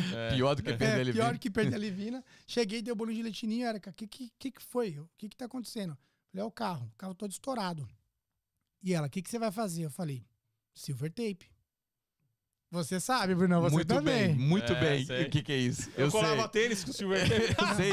Cara, colava era por exemplo, atra- vocês não estão aqui, mas atrás aqui desse estúdio, era uma sala de jantar isso aqui. Fiquei sabendo quando eu cheguei aqui. Exatamente. Vou revelar os bastidores. Eu sou o Revela. cara do bastidor. Revela, revela. Aqui era uma sala de jantar e ali era uma janela. Aqui, ó. Janela logo atrás. Aí eles tiraram a janela, não tiraram, a janela tá lá, mas eles fecharam com uma acústica, né? Tem uma, uma placa Foi. aqui de lã de rocha. Eu tenho certeza que tem silver tape atrás dessa placa aí. velho. Com certeza absoluta. É, se tirar tem silver tape aí, porque quem é produtor, velho, a silver tape salva a vida, velho. Total, Silver tape encobre fio, silver, silver tape vira tripé. total. Já pendurei câmera no silver tape, na- virou tripé, vira tudo. Silver tape resolve a vida. Ficava só o- os finalzinhos do rolo nas mochilas. Cara, você tá doido, Sempre irmão. tinha. Você tá doido, velho. E aí eu fui, foi o que eu fiz, cara. Não tinha como consertar o carro. Não tinha seguro. Eu colei a lateral do carro, onde eram os vidros que quebrou, né? Colei, eu te- coloquei no lugar dos vidros silver tape e tal. E aí eu vou se- seguir na vida. Duas semanas depois eu fui fazer um clipe para um amigo meu que chama Tiago de Belo Horizonte, que é de Belo Horizonte, da Lagoinha de Belo Horizonte. Thiago, Hoje. Não, não lembro. Ele, é- Tiago Rocha também. Ele Thiago tem um, Rocha. tem um filho autista, o Judá. Cara, não, não Cara, um cara do bem, um cara, gente boa demais. E aí o que aconteceu? Eu fui fazer esse clipe pra ganhar esses 300 reais aí, aquela correria toda. Fui pegar a câmera emprestada. Quando eu tô indo pegar a câmera emprestada, jogo do Brasil e México. Foi exatamente nesse dia. E aí, tô saindo com a câmera na mão, vem um carro desavisado e desce a lata na traseira da Livina. É, Meu ah, Deus, é. Meu Deus. Essa parte eu não lembrava, não, mano. E Meu eu com a Deus. câmera na mão, indo fazer o clipe, o cara desce a lata na traseira da Livina. Aí eu falei, meu Deus do céu, velho. tipo assim, velho. Caraca, velho. Toca fogo agora. Caraca. Aí eu fiquei assim, né? Com a câmera na mão, parado. O carro quase me pegou. Era um Onix. Um Onix vermelho. O cara tava no WhatsApp. E desceu a lata, amassou metade da traseira. Eu olhei pro carro, olhei pro cara. O cara desceu. Cara, não sei o que lá, não sei o que lá. Eu falei, pô, mano, você quase me matou, velho. Que isso, brother? Como assim? Cara, fica tranquilo. Eu tenho o Porto Seguro. Fica tranquilo. Quando ele falou isso, deu uma virada na chave pra mim. Eu falei, vai pagar, vai pagar meu carro. Vai pagar tudo. É PT. Quando eu olhei o carro, eu falei assim, cara, eu vou, comecei, a- comecei a, ah, na hora eu comecei a mudar a oração. Falei, é PT. É PT. PT, é PT, vai dar Umas PT. tetas, umas tetas. Não, é PT. É PT.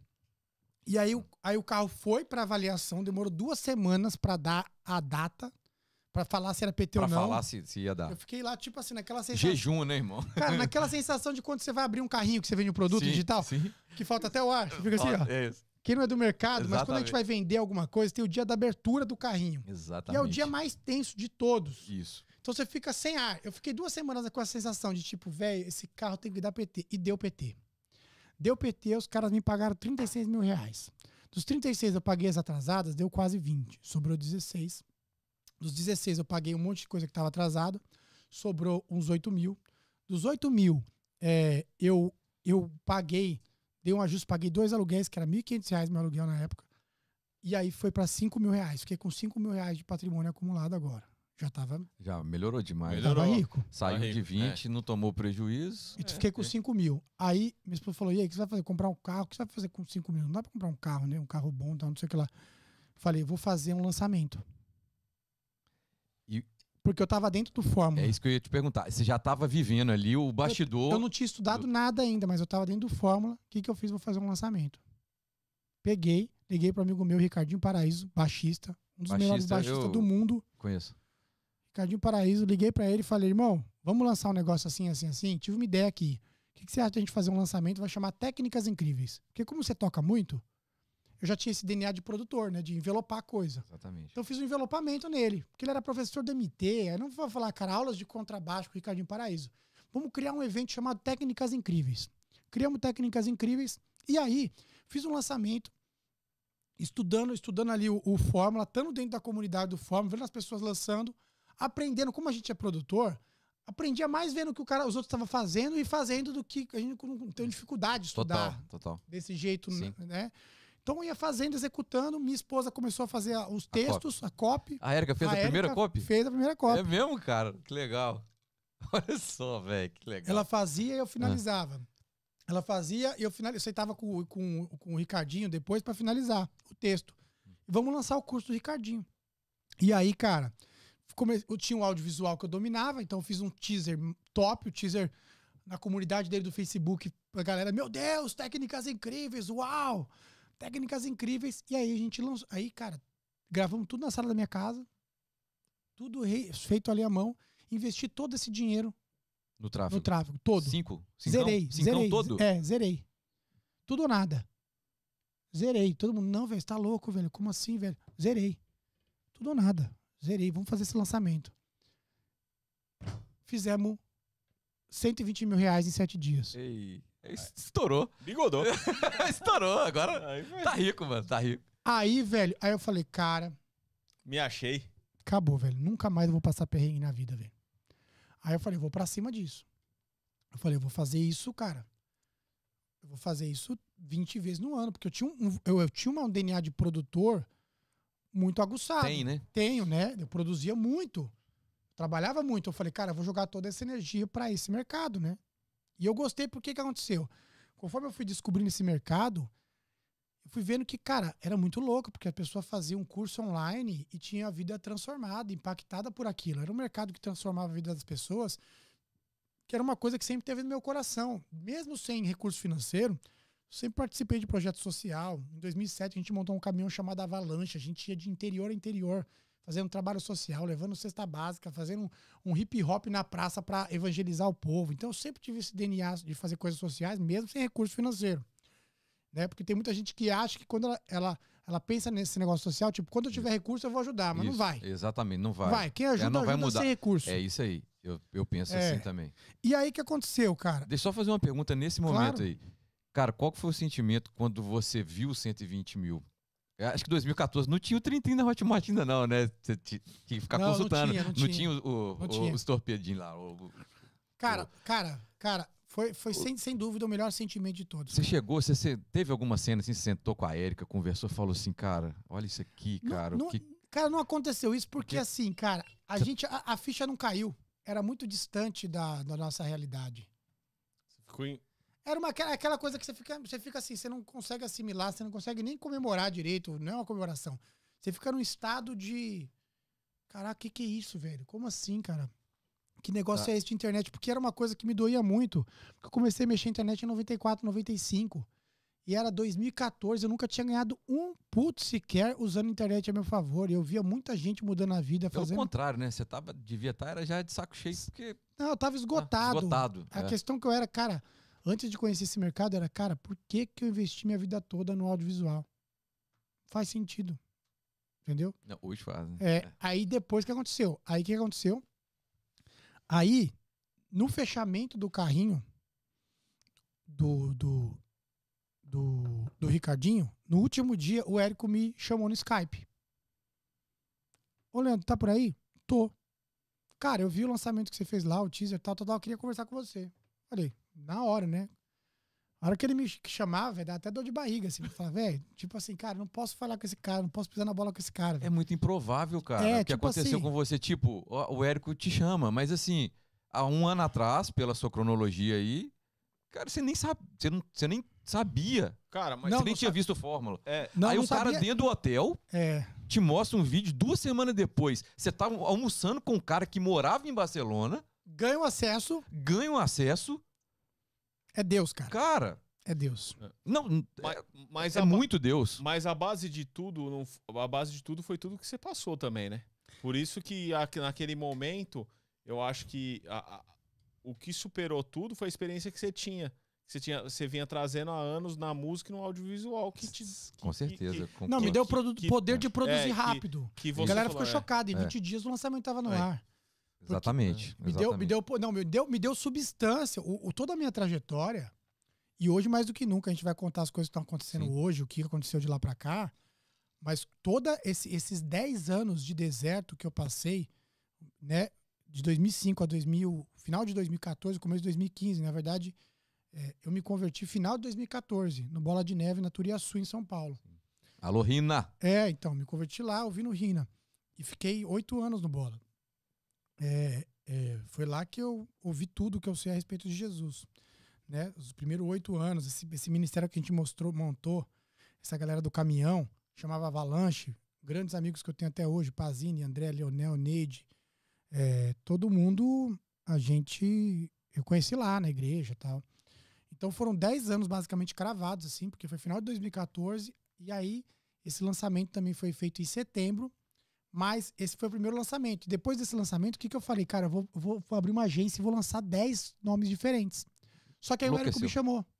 E por que, que ele me chamou? Porque naquele almoço do, do, do patrimônio acumulado de 100 reais, que a conta que deu 98, 98. sobrou 2, uhum. e que graças a Deus no dia seguinte ele mandou mensagem e falou: não vai ter nada. ele falou: vou ter que voltar, meu voo ficou pro dia, eu tô indo, graças a Deus não ah, combinou nada. É, é, daquele almoço, a gente conversou o que naquele almoço? Que ele ia produzir um evento em São Paulo para 1.500 pessoas. E ele nunca tinha produzido um evento que para ele na época era grande. Hoje ele faz evento para 15 mil pessoas, 10 mil pessoas e tira de letra, né? E aí o que aconteceu? Ele falou, cara, é, naquele almoço que eu conheci ele, ele falou sobre produção de evento. E eu produzi evento. E aí eu falei naquele almoço, faz o seguinte, me manda o orçamento do seu evento, que eu vou recalcular o orçamento aqui com as mesmas empresas, porque eu tenho acesso a essas empresas, eu conheço todo mundo, conheço o dono da Loudness, conheço todo mundo das empresas que faz som, que faz áudio, que faz luz, que faz tudo. E eu vou ver se o orçamento não tá alto, né? Porque geralmente quando um cara chega desavisado de, aqui em São fora, Paulo. Toma uma é pernada. Tungada, é tungada. É igual Você sabe disso. É tungada. Não tem valor é, fixo, é, não. É. Um negócio que custava 50 mil, o cara cobra 400. É igual é, Orlando, vai, vai tem pedágio. São vai, Paulo tem pedágio pra Não, vai dar cara do cliente, né, velho? tem. Vocês é. sabem disso bem. A, tipo, gente que, a gente que produzia show, que vivia do, do artístico, sabe muito bem disso aí que você tá falando. 100%. E aí o que aconteceu? Eu falei, cara, me manda o orçamento. E aí o que aconteceu? Ele me mandou o orçamento. Nesse meio do caminho, enquanto eu tava fazendo o lançamento. E eu já tinha orçado e mandado para ele o orçamento de volta. Não porque eu queria produzir o evento, mas só porque eu falei, cara, se eu te mandar um orçamento de volta, a galera vai baixar o valor para você baseado no meu orçamento. Sim. Já conheço o esquema aqui, irmão. Tô aqui, é, na, tô aqui é. rodando. Tô sofrendo aqui a Vai fazer 14 anos que eu tô batendo cabeça aqui, irmão. Então, assim, velho. Anda comigo. Né? Vem na minha, Vem na minha. É aquele lance, você Esse não é tem nada e você conseguir gerar valor para alguém, mesmo você tem, você tem nada, né? Você usar o que você tem na mão ali. E aí, e aí, eu fiz um orçamento para ele, o orçamento deu 50% do valor. 50% a menos. E aí ele pegou meu orçamento, ele mandou pro produtor dele. E o produtor falou: "Eu cubro, eu faço esse valor". Aí ele ficou puto. O Érico morava na Europa há muitos anos, ele é a esposa dele, e isso era uma coisa, uma conduta bizarra, né?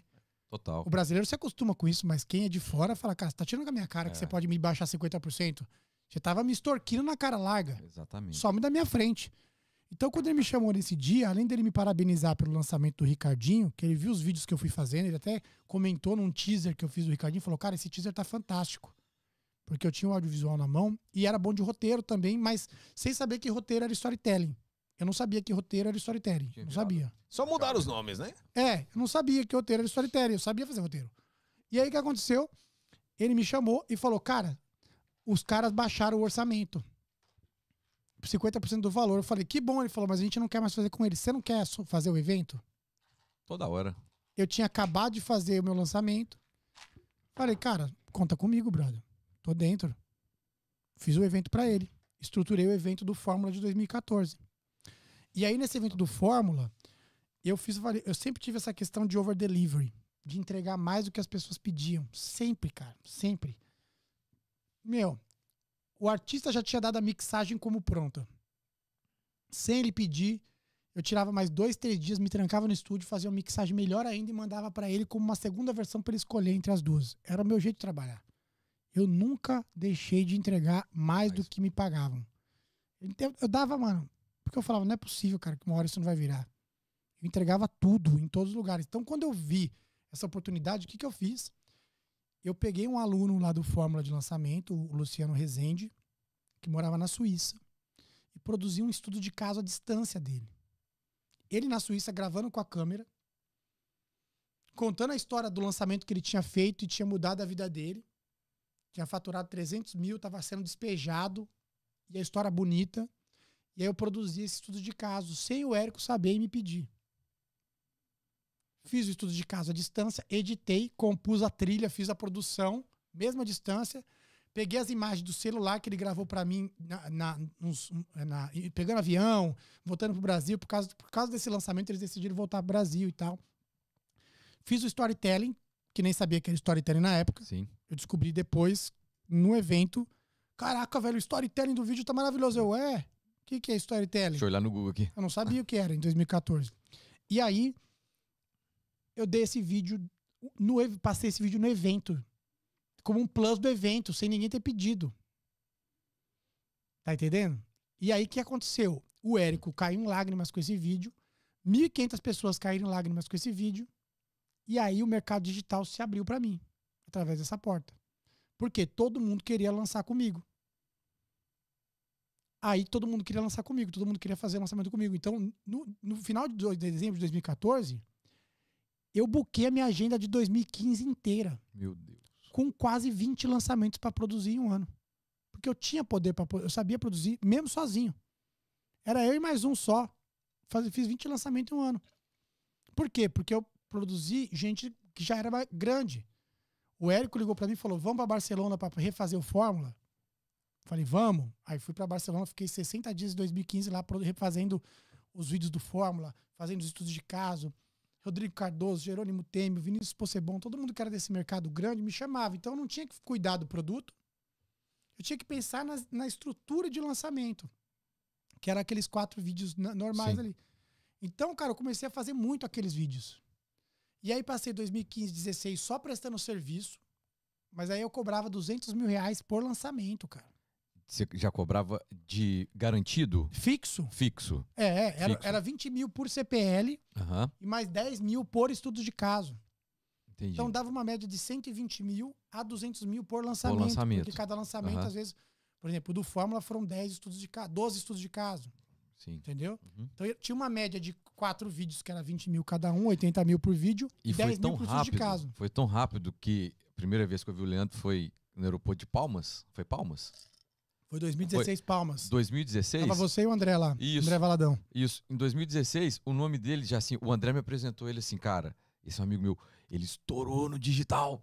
Já, já tinha rolado assim, cara, É, já, já foi, tinha, muito, foi muito meteórico. cara. entendeu? Assim, 2016, ele bateu o carro em 2014. Em 2014 o acumulado era nove- 100 reais numa conta de 98. Endividado. Você tá entendendo, cara? Como que é, né, a, a vida muda realmente, É, cara, muda. muito rápido. Quando o coração também, né, tá voltado e o foco tá, tá bem definido, mas vai, con- continua, senão Não, maravilhoso é isso, cara, porque é- é o, o crescimento do que o mercado digital dá para as pessoas é bizarro. E rápido, né? É bizarro, porque, cara, quando demora, se a pessoa fizer tudo certinho, os meus alunos, hoje a gente tem uma escola chamada Estado da Arte. É uma escola para formar estrategistas digitais. Profissionalizar esse cara, o estrategista digital, que é o coração de um negócio digital, para vender conhecimento, que é vender curso online, vender infoproduto. E o que, que acontece, cara? É, hoje eu falo para meus alunos, cara, é de um a três anos se o cara se sub- submeter ao processo. Pra ele cara, na geração dos nossos pais, cara, ele precisa de uma vida inteira para conseguir o Exatamente, resultado que esse cara é. consegue em três anos. Exatamente. Então é muito pouco tempo. Sim. É muito pouco tempo.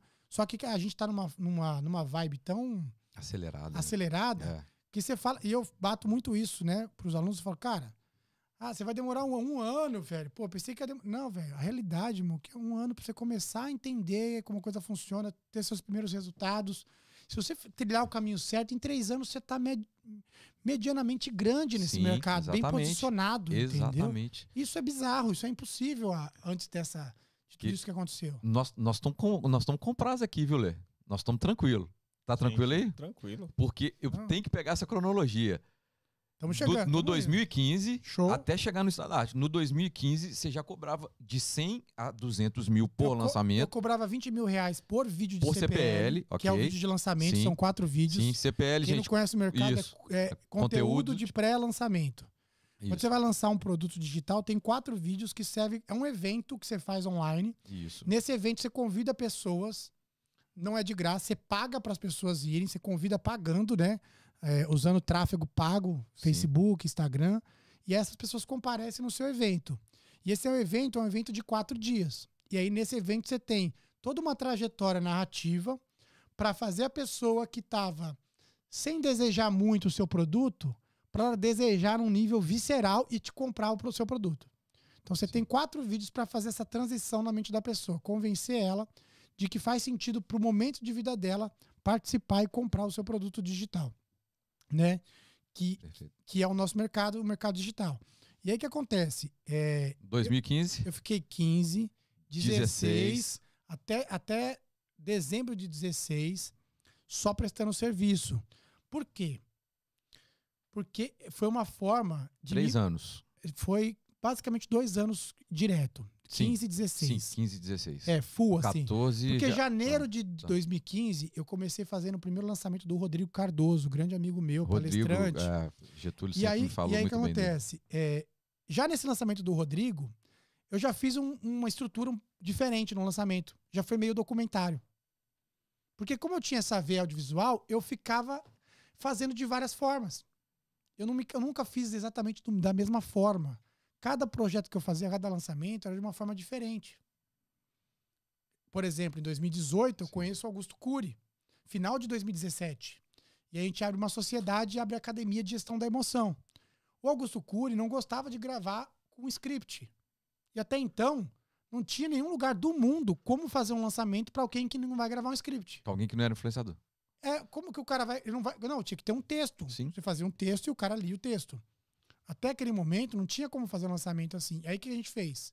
Através de perguntas, eu sustentei com ele, fiz uma entrevista, como vocês estão fazendo comigo, e extraí toda a estrutura de lançamento através de pergunta. Fui o primeiro cara a fazer isso. Só com pergunta. Ele não estava lendo roteiro nenhum. Ele estava conversando, só que eu conduzi ele é, uma narrativa que tinha um script de lançamento através de uma forma natural dele falar. Que ele não queria, ele não queria seguir um roteiro. Ele não queria falar palavras que não eram dele. É. Só que eu conduzia perguntas estratégicas para ele ir é, trilhando o caminho como se Sim. fosse um cara escrevendo o roteiro. Então as pessoas assistiam depois e falavam, cara, mas como você fez ele trilhar essa jornada toda? Mas você fez a estrutura narrativa antes e, Cara- e entrevistou ele? Ou você nem fez a estrutura? Cara, assim? quando eu conheci o Cura em 18, eu já estava três anos fazendo 20 lançamentos por ano. Então eu tinha a estrutura de ponta a ponta na minha cabeça. Então eu sentava numa entrevista como essa, por exemplo, agora. Se eu sentar contigo, tu quiser lançar um produto Uhum.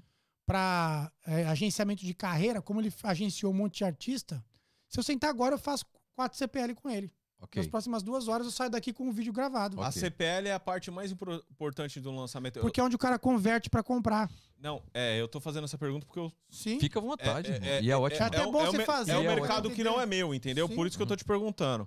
Então, a CPL é o, é o momento mais importante de um lançamento digital, de um produto digital. Ó, o CPL, ele sempre foi o momento mais importante porque ele converte o cara. O cara chegou ali. Você pagou, sei lá, 10 reais pro cara chegar ali. Você comprou, sei lá. Pensa que você comprou 10 mil leads a 10 reais. Ok. Ok? Então, quanto que dá isso? 10 mil leads a 10 reais. Dá. Dá 100 100, 100 mil 100 mil reais. reais. 100 mil, mil reais. Você investiu 100 mil reais. Dessas 10 mil leads, quem não sabe o que é lead? Lead é quando você faz um anúncio e a pessoa se cadastra no seu e-mail. Essa pessoa tem um nome que é lead no digital. Né? Ela não tem nome, todo mundo é lead. Então, comprei 100 mil pessoas, 10 mil, mil pessoas, 10 mil pessoas, 10 mil. comprei 10 mil leads. Né? Lá tem o Eduardo, a Joana, a Maria, a Joaquina, tem todo mundo. Mas é lead, a gente fala. Quantas leads você comprou? 10 mil leads. Só que é o seguinte: quantos vão comparecer? É diferente o cara que se cadastrou do cara que comparece. Então isso já reduz muito. Sei lá, dos 10, dos 10 mil que você comprou, vai Vamos- comparecer vamos quantos? colocar 30%. 20 a 30%. Isso aí, Aham. 20 a 30%. 70% fica no, no, no vácuo. E quanto que é um número legal de um comparecimento? Varia, isso é uma- varia muito, porque como cada mercado é um mercado, já teve nicho que eu consegui fazer ter comparecimento de 60%, 70% e nicho que não tem como passar de 20%, 30%, entendeu? Então, mas assim, vamos dizer 20%, 30%. Então, dos 10 mil, 3 mil compareceu. Dos 3 mil, você vai vender Sim. quantos? 200 alunos? 300 alunos? Mata 1% de. É, Perdão, 1% total da lead. 1%, 1% Ah, ah, da lista toda. da lista Antigamente era- toda. era 2 a 3%, Ah. uma alta conversão, 1,5% da lista toda. 1,5% da lista toda. Então, No 1,5% total. são 150 pessoas das São- 10 são mil leads, 150 tickets. pessoas. Só que cada pessoa pagou quanto? 2 mil. Ah, 150 vezes 2 mil, 300 mil. é isso aí. Então, você investiu 100 e vendeu 300 mil. Teve a margem de 200, vai pagar imposto, não sei o que lá, não sei o que lá. Vai acabar dando um 50-50 no final das contas, um lançamento bem feito aí, né? Dá, tem lançamentos que dá muito mais, né? Eu já fiz lançamento que deu ROI de 10, ROI Investi 100 mil, vendi 1 milhão. Investi 200 mil, vendi 4 milhões, 3 milhões, 5 milhões. Já fiz muito isso. Mas estamos falando aqui de um número base para as pessoas conseguirem se posicionar. Um número relativamente linear que Um número que razoável, não- cara. Um que é número real. Um número é real. alcançável, real, é. real, é assim. replicável, entendeu? Replicável, É replicável. replicável. Porque nesse mercado, tudo que não é replicável não pode ser ensinado. Perfeito, Eu só perfeito. ensino aquilo que eu, que eu replico. Eu ensino meus alunos a fazer anúncio, desde que seja replicável. Se é algo que depende da variável Leandro, eu não ensino. Tá entendendo? Por quê? Tanto que no meu lançamento, nos meus projetos, eu faço coisas muito criativas, disruptivas e faço o arroz com feijão. Entendeu? E faço os dois dar resultado e depois eu mostro. Ó, tem esse caminho e esse caminho. Esse aqui é mais difícil porque vai depender muito de você, da criatividade, se desenvolver. E esse aqui não. Esse aqui, mano, funciona pra qualquer um. Sim. E aí, o que aconteceu? Onde a gente tava mesmo? Já perdi agora. A gen- A gente estava nas. Espera que eu perdi também. Na CPL 2015, 2016. Isso. Você trabalhou Aí- e aí até chegou o doutor Augusto. Ah, exatamente. Aí, 17, eu Você decidi conhece- parar de prestar serviço. 17 você falou, cara. Cara, não vou mais prestar serviço. Pra mim, pra- como eu tava em alta, Sim. você quer que eu entre no seu lançamento? Sociedade percentual. Beleza. Vamos ser só 50-50 do negócio. Entendi. A partir de 2017. A partir de 2017, eu coloquei esse- essa carta na mesa. Ok. Tá entendendo? Aham. Vamos ser sócio. Se for pra ser sócio, eu entro. Se não for, não entro. E aí a gente pegou uma youtuber pra lançar a primeira, que era uma, uma, uma youtuber que era amiga da minha esposa na época. Mas que já comecei mal. Porque eu tava numa fase boa, Prestando serviço. prestando serviço, tudo E- certinho. E aí começou a- os conflitos entre o, o estrategista que lança e o especialista que tá na frente. Ok. Porque essa menina era completamente biruta. Era não, ela é. Tá entendendo? E eu peguei ela, lançamos, fiz ela desenvolver tudo. Dei o nome do produto, desenvolvemos o nome, criamos tudo. Coloquei o dinheiro do bolso para investir, eu coloquei o dinheiro na frente, ela não tinha como colocar. Coloquei o dinheiro, fizemos um lançamento e no primeiro dia de carrinho aberto a gente vendeu 3 mil tickets a mil reais. Isso são 3 milhões de reais. Ok. Um lançamento que eu tinha investido 200 mil. E aí, mano, e aí ela cresceu o zóio. Ela não viu como sócio, né? Ela não, viu. ela, ela começou a viajar porque eu não fiz contrato. Eu fui todo no, no Ok. coração. Vamos junto, vamos fazer e tal. E aí eu passei 2017 inteiro na mão dela, assim. Porque ela, ela, foi, ela ia gravar o curso, mas ela, ela- a gente gravou o curso em real time. Eu vendi sem ter o curso gravado. Voltou o sentimento que você tinha no estúdio, mas agora com dinheiro no bolso. Exatamente. Foi isso? Voltou, exatamente. Aham. Falei, cara, de novo. Tô com o recurso agora, não tenho mais Aham, dívida. Eu Tava em ok. 2017 já sem dívida. Tá entendendo? Ok. ganhei um dinheiro que dava para ter uma vida boa, nada tipo assim, né? Lógico, um faturamento razoável, mas não Ok. é um faturamento do tipo Aposentei. aposentei, Aham. né? É, o maior fluxo de recursos que eu fui ganhar mesmo foi em 18, 19 e 20. Ok. E aí o que acontece?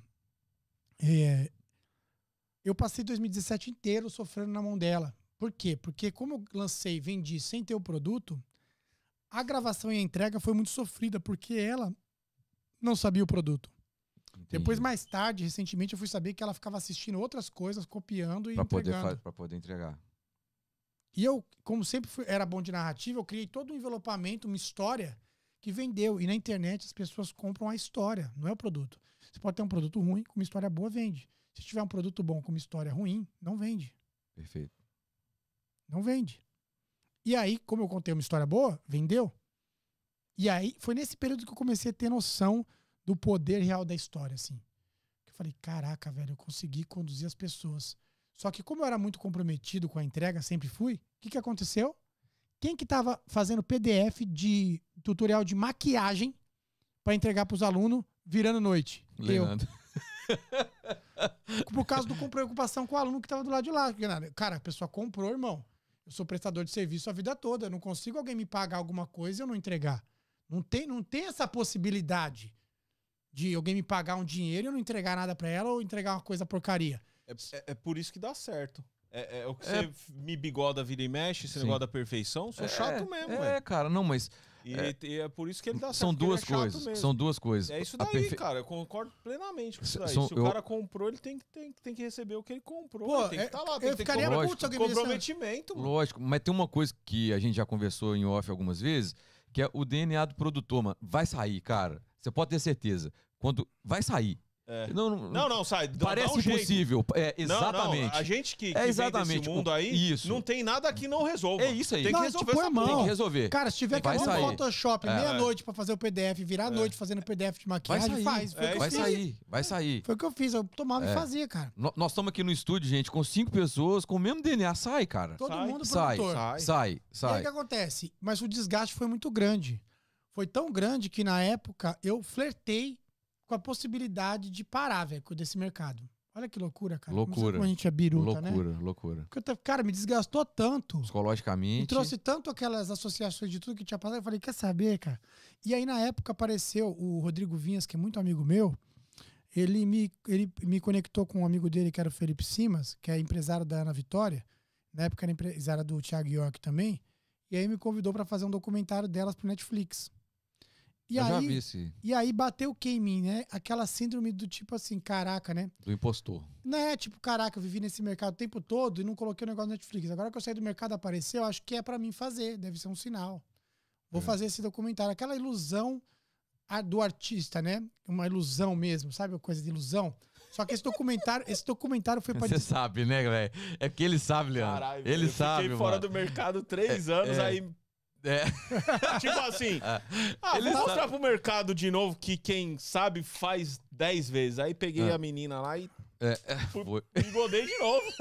peguei o japonês, Foi. engode de Não, novo. e- e aí- e aí- mas aí, cara, o que aconteceu? Foi, a experiência não foi negativa, porque, assim, o, o Simas e as meninas lá da Ana Vitória elas são muito legais tal. Não tive. Não tem o que falar, né? foi tudo tranquilo tal. Mas durante o processo desse documentário, foi, foi uma coisa assim que, eu- que foi muito sofrido pra mim conseguir fazer pessoalmente.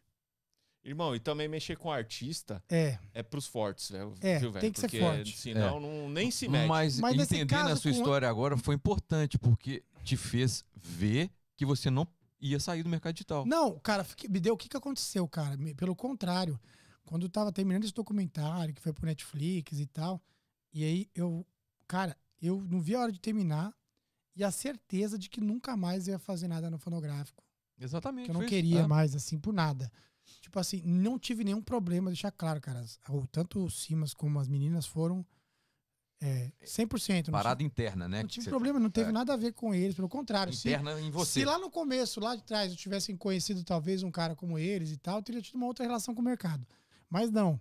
É, é, foi uma coisa pessoal, porque tudo dá muito trabalho, né, cara? Fazer um vídeo, Muito. 45 minutos de vídeos, uma hora de vídeo de um documentário, dá muito trabalho. Então, aquele desgaste todo. E aí eu falei, cara, não, não fazia mais sentido. E aí foi muito legal. Por quê? Porque eu finalizando esse documentário, eu recebo uma proposta da Empíricos para fazer uma parceria com eles para lançar produtos do mercado financeiro Ok. e recebo e conheço o Augusto Cury e recebo a proposta do Cury para montar a academia de gestão da emoção. De Deixa eu entender como é que você conheceu o Curi, cara, porque eu tô tentando fazer algumas conexões aqui. Sim, maravilhoso. Cara, sabe, que, que tá fazendo sentido. Até a gente chegar hoje, no dia de hoje, que você tá sentado Cara, aqui. conheci o Cury, conheci o Cury através do genro dele, ex-genro, que era o Ota, Otto, na verdade. E eu falei Ota porque tem um, um- um- um colaborador nosso que chama Ota. E aí, o Otto, ele era casado com a filha do Cury, e aí ele me conectou com o Cury. Eu conheci o Ota num, num evento de afiliado do Fórmula. Ok. O Érico fazia um evento onde as pessoas que iam vender o produto do Fórmula junto com ele se encontravam. E eu, Otto, fiz, fiz contato com ele nesse evento. E aí, o que aconteceu? É, Porque ele, o Curi, em 2017, já devia ter alguns milhões de livros ele era, o, vendidos. ele né? era o autor mais vendido da, da década. Da América Latina. É, dos últimos 20 mundo- anos. Dos últimos 20 anos. É, ele era o autor mais É. vendido. E assim, É. ele era assediado pela galera do mercado digital. Ele fez algumas poucas, uma, uma experiência com o pessoal do mercado digital. Foi fracasso total, porque ele teve que gravar script, não ficou feliz e tinha desistido também. Ok. não vou lançar meu curso online. Ele tinha desistido. E aí, o que, que eu fiz? É, nessa época, eu me conectei com a Empíricos e fui lançar lá com eles. Que aí foi um outro modelo de negócio, onde tinha um fixo e mais 10% da venda, que na época é, era bom, porque o risco era baixo, né? E, e já tinha uma base e tal, e foi muito bom. A gente fez 10 lançamentos muito bons lá dentro, pessoal 100%, não tive nada, tem que falar. E aí, mas aí eu fiz a sociedade com o Curi. E aí, eu- do Curi, eu fui lançar a Academia de Gestão da Emoção. O primeiro lançamento do Curi já foi um lançamento que a gente veio com, com um documentário chamado Melhor Ano da Sua História. Porque eu sempre fui, eu tinha essa veia de envelopar, né, cara? Que era o DNA do produtor que acompanhava. Eu olhava um artista, não, cara, o título do disco vai ser esse. A sequência das músicas vai ser essa. Exatamente. Não, esse clipe dessa música tem que ser em tal lugar, tem que ser. Essa visão do todo, eu sempre tive. E aí, quando eu olhava pro, pro um, pro Augusto Cury, cara, Cury, você. O que, que você faz? Você vende histórias para as pessoas. Você é um escritor. Então, logo, vou fazer um evento o melhor ano da sua história, porque as pessoas vão querer que o Cury influencie na história delas positivamente. Perfeito. Então, sempre acertei os nomes, fazia envelopamento muito certinho. Do, todo, todo lançamento que eu fazia, ele tinha muito a cara do especialista. Isso a galera chocava. Porque a galera falava: caraca, velho, ficou. Tá perfeito. Não sei onde mexer no lançamento desse cara. Porque ficava muito a cara do especialista. E aí, o que, que aconteceu? É, no, no, abri uma academia de gestão da emoção, foi um sucesso absoluto. E aí não parou. Aí apareceu parceria com a XP Investimentos, a gente começou a lançar um MBA de, de, de, de, de ações, MBA, de, custava ticket de 25, 30 mil reais. Fazer lançamento para vender high ticket. A gente começou a fazer um monte de coisa nesse Não tempo. vou chegar aí porque eu sei que tem uma parada interessante aqui que eu queria te conectar nessa. Mas eu queria saber agora um pouco do que que você, nesse seu crescimento que a gente está acompanhando bem aqui, a narrativa, do que que você absorveu do Augusto nesse tempo com ele, na sua formação hoje, como pessoa, como profissional. Cara, o Augusto Cury, ele é exatamente tudo aquilo que ele prega e fala. Então, assim, além de, de absorver a teoria dele, que eu acho que eu sei de cor, ponta a ponta, tudo, qualquer coisa que ele for falar, eu consigo continuar falando de tanto que eu absorvi o conteúdo dele. É, ele tem uma das, uma, uma das teorias brilhantes, né? A teoria da, da, da gestão da emoção. E, e nessa convivência com ele, era a questão de, do reforço, principalmente que eu estava vindo de um desgaste muito grande, do reforço de vale a pena você ser você mesmo e você ser autêntico, ser verdadeiro, não negociar seus princípios, seus valores e fazer as coisas do jeito que tem que ser feito. Ele não negocia, ele é um cara 100% aquilo correto. E, e vindo um desgaste que eu estava vindo, passei o ano com aquela especialista, que era uma completamente maluca, tá entendendo? Ela é, ela, ela é, uma, ela é uma pessoa no YouTube, fora do YouTube ela é outra pessoa. Entendeu? Ela precisa de tratamento psiquiátrico pesado, tem até dó. Entendeu? Pesado, porque Sim. deve ser muito difícil ela Ser ela. entendeu? E aí o que acontece? É, Foi muito desgastante. Então, sair Ah. do negócio desgastante e encontrar um cara como Augusto Cury, que a partir do momento que a gente assinou o contrato e abriu a empresa, ele falou: Não, eu confio 100% no que você vai fazer. E não se intromete. Tipo, você falou, tá falado. De, de confiar mesmo, de ter uma relação muito positiva. Então, eu saí de uma relação negativa com o especialista para uma relação mega positiva Com um cara gigante, né? com um cara gigante que era, tinha humildade que os, que os pequenos que se achavam grandes não tinham. É sempre assim. Entendeu? Então foi incrível. Por quê? Porque meio que me trouxe pro jogo muito forte. Tá entendendo? Me trouxe pro jogo muito forte. Eu voltei muito forte em 2018. Fazendo só grandes lançamentos. 2018 a gente, sei lá, vendeu 50 milhões de reais na internet, entendeu? Que não parou de crescer. Né? E aí, 2018 que você começou com o Dr. Augusto. É, 2017 inteiro foi com a youtuber. É, 2000 até, até setembro. Só, em só com ela. Né? Porque em setembro eu já comecei com a Empíricos e a gente começou a fazer Tá. um lançamento grande na Empíricos, Tá. no final de setembro. O de copo também você lançou? É, não, não. Eu Tá, lancei, o- a gente lançou. A Empíricos tem uma subdivisão lá dentro, que é a inversa, Ah, tá. que é uma, uma publicadora. Então a gente fazia lançamentos com a Empíricos e com a inversa. Ok.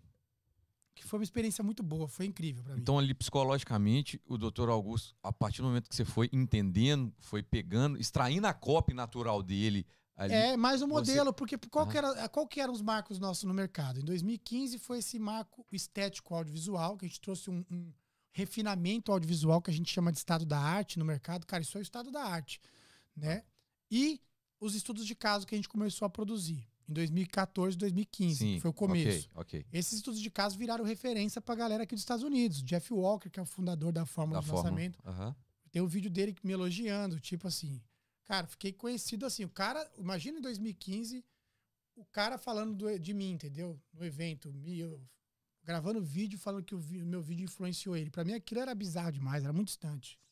Muito distante. Sim. Aí em 2017 eu fui o primeiro a pegar uma influencer youtuber e conseguir vender um produto digital sem ela ter o produto.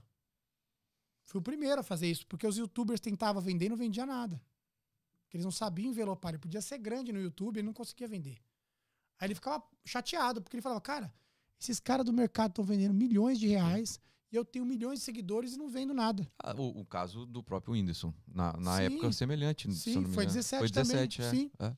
E aí o que acontece? É, é por quê? Porque não, não tinha a ver uma coisa com a outra. E esse envelopamento que eu fazia dava certo, essa, essa visão de como o especialista tinha que se posicionar e como construir uma narrativa para ele ter um posicionamento único no mercado. Então fazia isso muito bem. Sempre fiz isso. Meu histórico de lançamento, né? Eu fiz mais de 120 lançamentos nesses sete anos.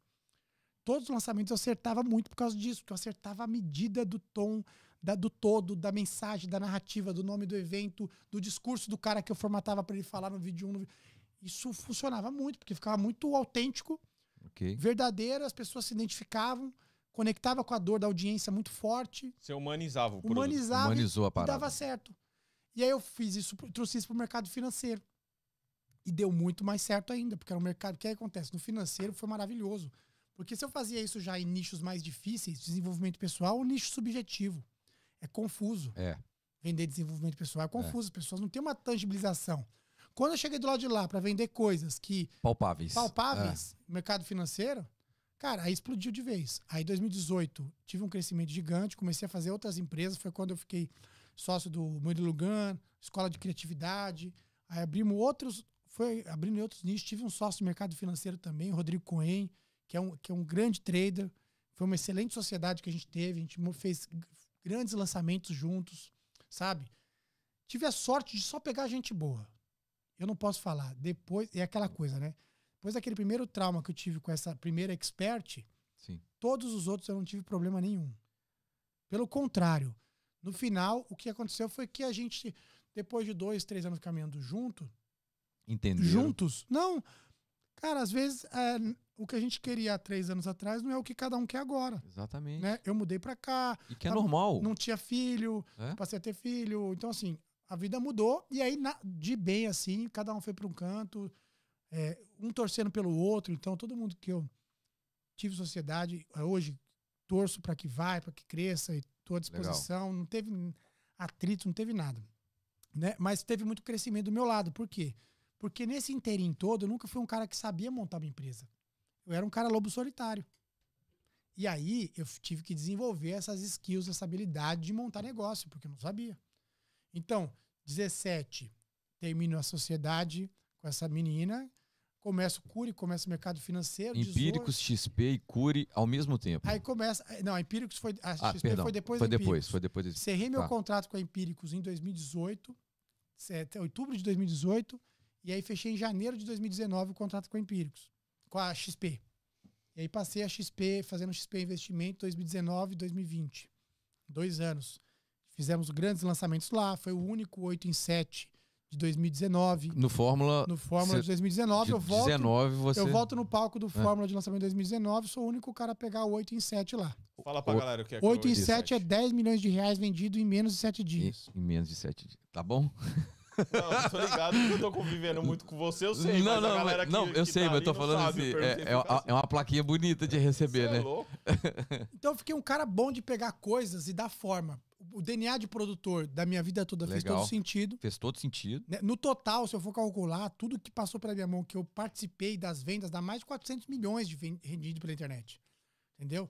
E aí o que acontece? Perrengue financeiro nunca mais. Ok. Entendeu? Isso. E aí, ano passado, eu mudei para Orlando no final de 2019. Quando eu pego aquele 8 em 7, fui o único do ano a fazer aquilo ali. Eu pego e falo, cara, chegou um final do ciclo, senti de vir para Orlando.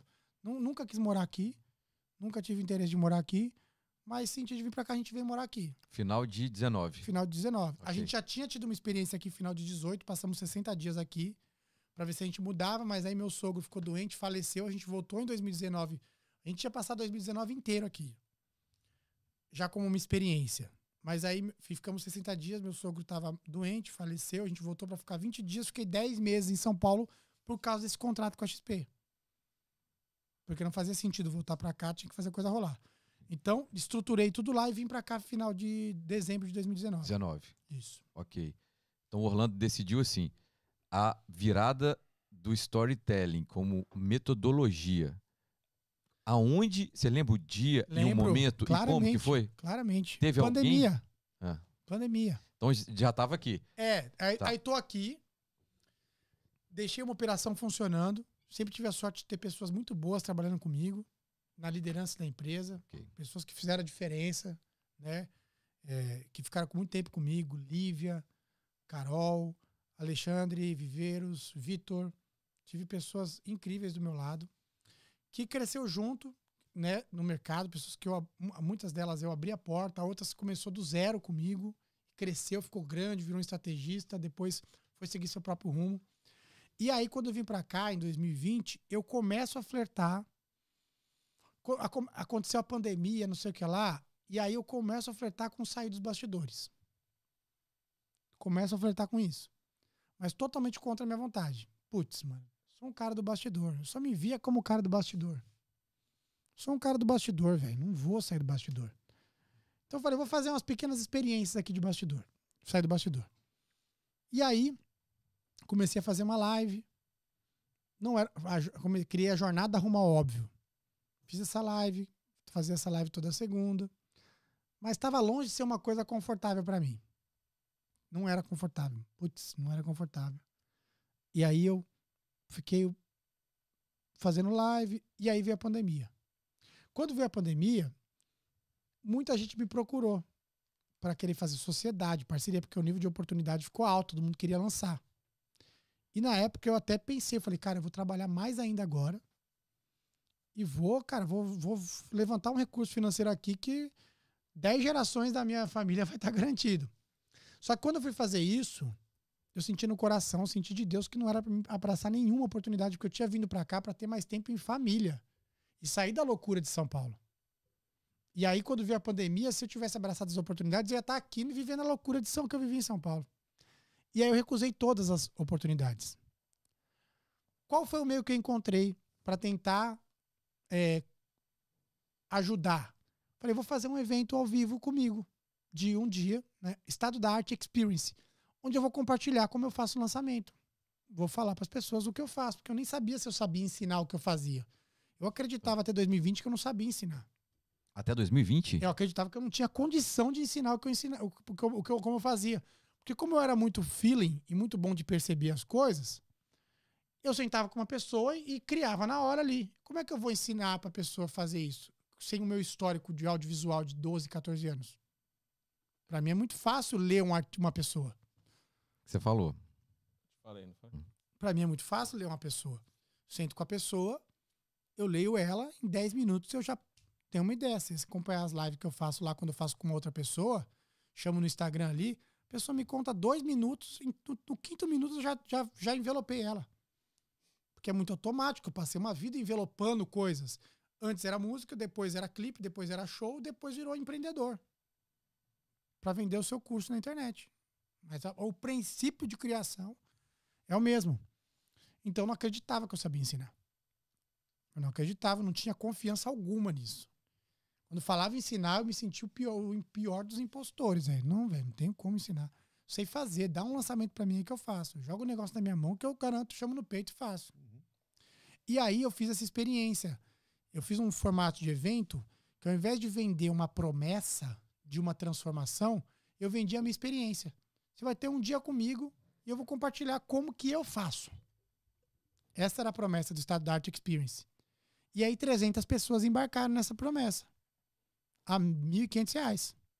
Isso em 2020. janeiro, 2020 agora. Março de 2020. Março, perdão. Quando perdão. começou a pandemia, março, abril. Então 300 pessoas a 1.500 o ticket. Compraram a ideia. Cara, tô dentro, vou entrar. Fiz, um, fiz uma live para lançar isso e lancei. No seu público de envolvimento ali, investindo pouco. Não, não investi nada. Ah, foi com a sua demanda reprimida? É, a galerinha que já me seguia dos eventos que, por exemplo, a galerinha que me viu pegando 8 e 7 no palco do Fórmula. Ok. Galerinha que me viu palestrando no palco do Fórmula 2015 16, que eu palestrei duas vezes Você lá. tinha o que de seguidor, você lembra? Cara, tinha uns. Acho que uns, do, uns 18 mil seguidores. Sendo que 12. 18 mil, nós estamos falando do ano passado. Isso. Nós estamos falando do ano passado. Isso. Você tá batendo 200 agora 171 agora é.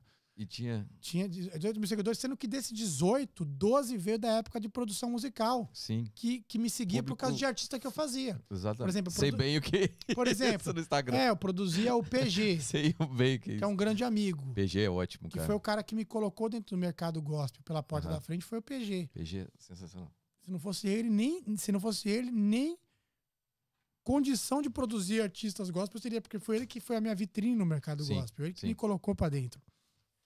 E aí o que acontece? A gente produziu o disco com a radaça dele hoje, que é uma menina maravilhosa, a gente eu era o tio, sempre fui o tio Lelê dela. A gente produziu o disco em 2007 com ela bebezinho lá no chão, balançando ela no, no berço e tal. Legal. Então o que acontece? É... Onde eu tava mesmo? Isso acontece direto. No, no, no Estado da Arte Experience. Stadart Experience. Isso. Aí eu fiz esse evento, Stadart Uhum. Experience. Nesse evento, eu eu vendi a experiência. Essas pessoas compraram ideia. 300 pessoas. Eu 1.500. sempre, daquele jeito de comprometimento absurdo, vou entregar. Over delivery. Cara, entreguei, mano, entreguei pra essa galera como se estivesse entregando minha vida. E ali começou a. Ainda mais com o desafio que você não sabia se você sabia ensinar, né? Não sabia. É, aí você. Aí eu entrego mais, É, porque a autoconfiança tá lá no pé. Cara, eu fiz muito. O Eliel, que tá aqui, inclusive, fez a produção já do desse Stadart Experience, porque na época eu falei com o André Valadão, Sim. é, e aí ele emprestou a igreja pra mim, não cobrou nada, falou, Foi. cara, faz lá, Lembro, lembro desse faz dia. lá, faz a, transmissão de lá. E eu, eu fiz a transmissão do Stadart Experience de lá. Eu levei os hambúrguer lá, lembra? Você levou os hambúrguer pra mim, Foi, irmão. Foi, Foi lá mesmo. Então, e aí o que acontece? Aí eu fiz um ponto, o Stadart Experience. E aí foi a primeira experiência. Eu terminei, eu entreguei tudo que podia para essas pessoas. Abri meus lançamentos, mostrei minhas copies, mostrei como eu pensava, fiz tudo. Mas quando terminou, a síndrome do impostor nível máximo. Falei, cara, acho que isso não vai dar em nada. Mas aí começaram a vir os resultados das galera. Uma galera começou, cara, meu, olha aqui, meu lançamento deu isso. Cara, eu tava travado nesse ponto há não sei quantos anos, destravei. Eu comecei a falar, ah, sorte, né? Isso é sorte, isso é sorte, não é possível. Sorte. Passou um tempo, eu parei de produzir conteúdo. Encerrei a jornada rumo ao óbvio parei. Falei, não, vou fazer mais isso não, não quero mais saber. Meio do ano passado, julho, parei.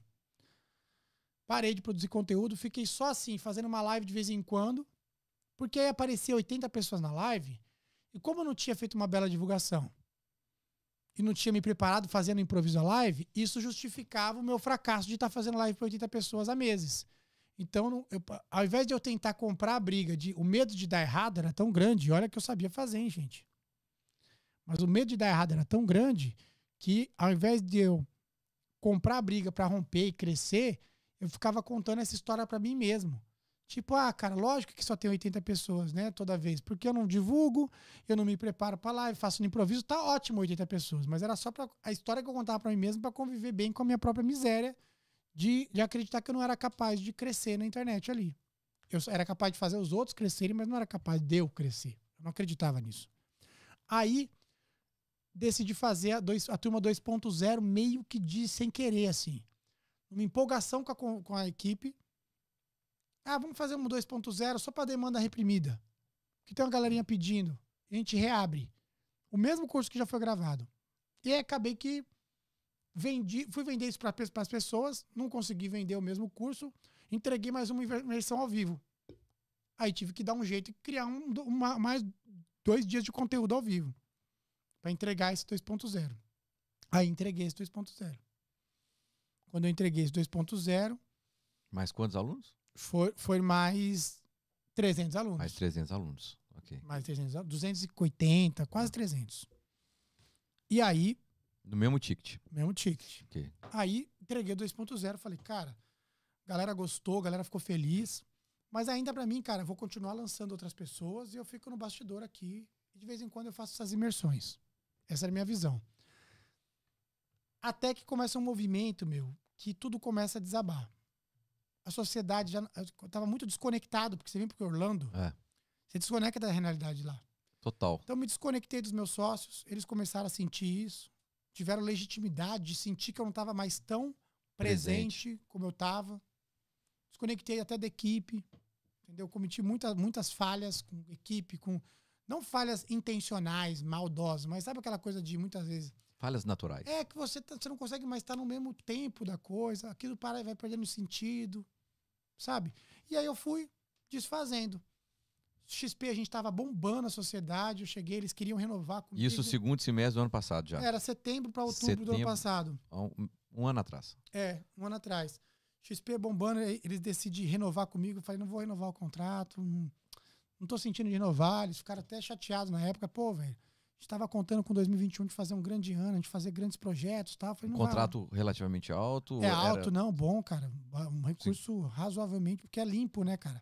Como na XP não tinha custo de coisa, então todo o dinheiro que entrava da XP era limpo, né?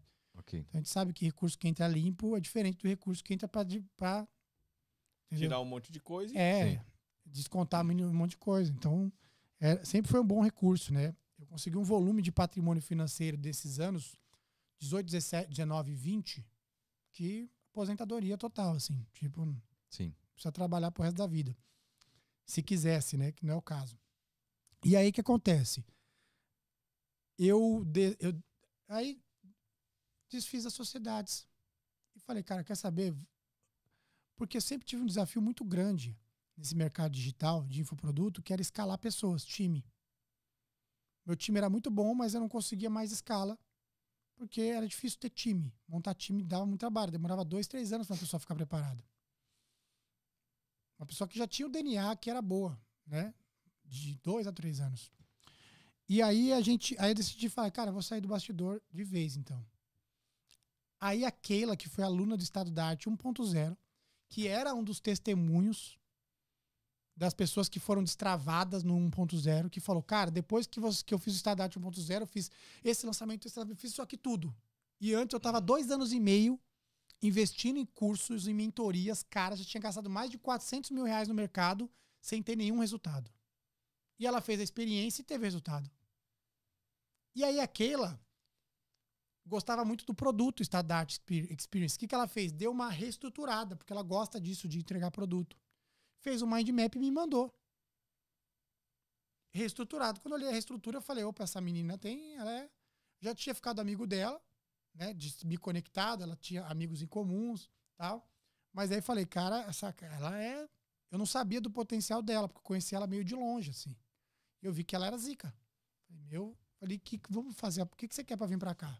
Ah, tô com umas propostas, tal, tal, tal. Eu falei, não, vem para cá. E aí eu já comecei a trazer as pessoas. Ah, Keila com o quê? Keila com quê? Ela, o conteúdo dela é sensacional. Aí eu comecei a trazer as pessoas da forma correta, porque ao mesmo tempo que as empresas foram se desfazendo de uma forma natural, eu comecei, com toda a experiência que eu tinha já, a construir as coisas de uma forma mais é, correta, com mais clareza, né, ainda, porque eu comecei a perseguir a clareza que nem um doido, porque eu era um cara muito confuso em 2014.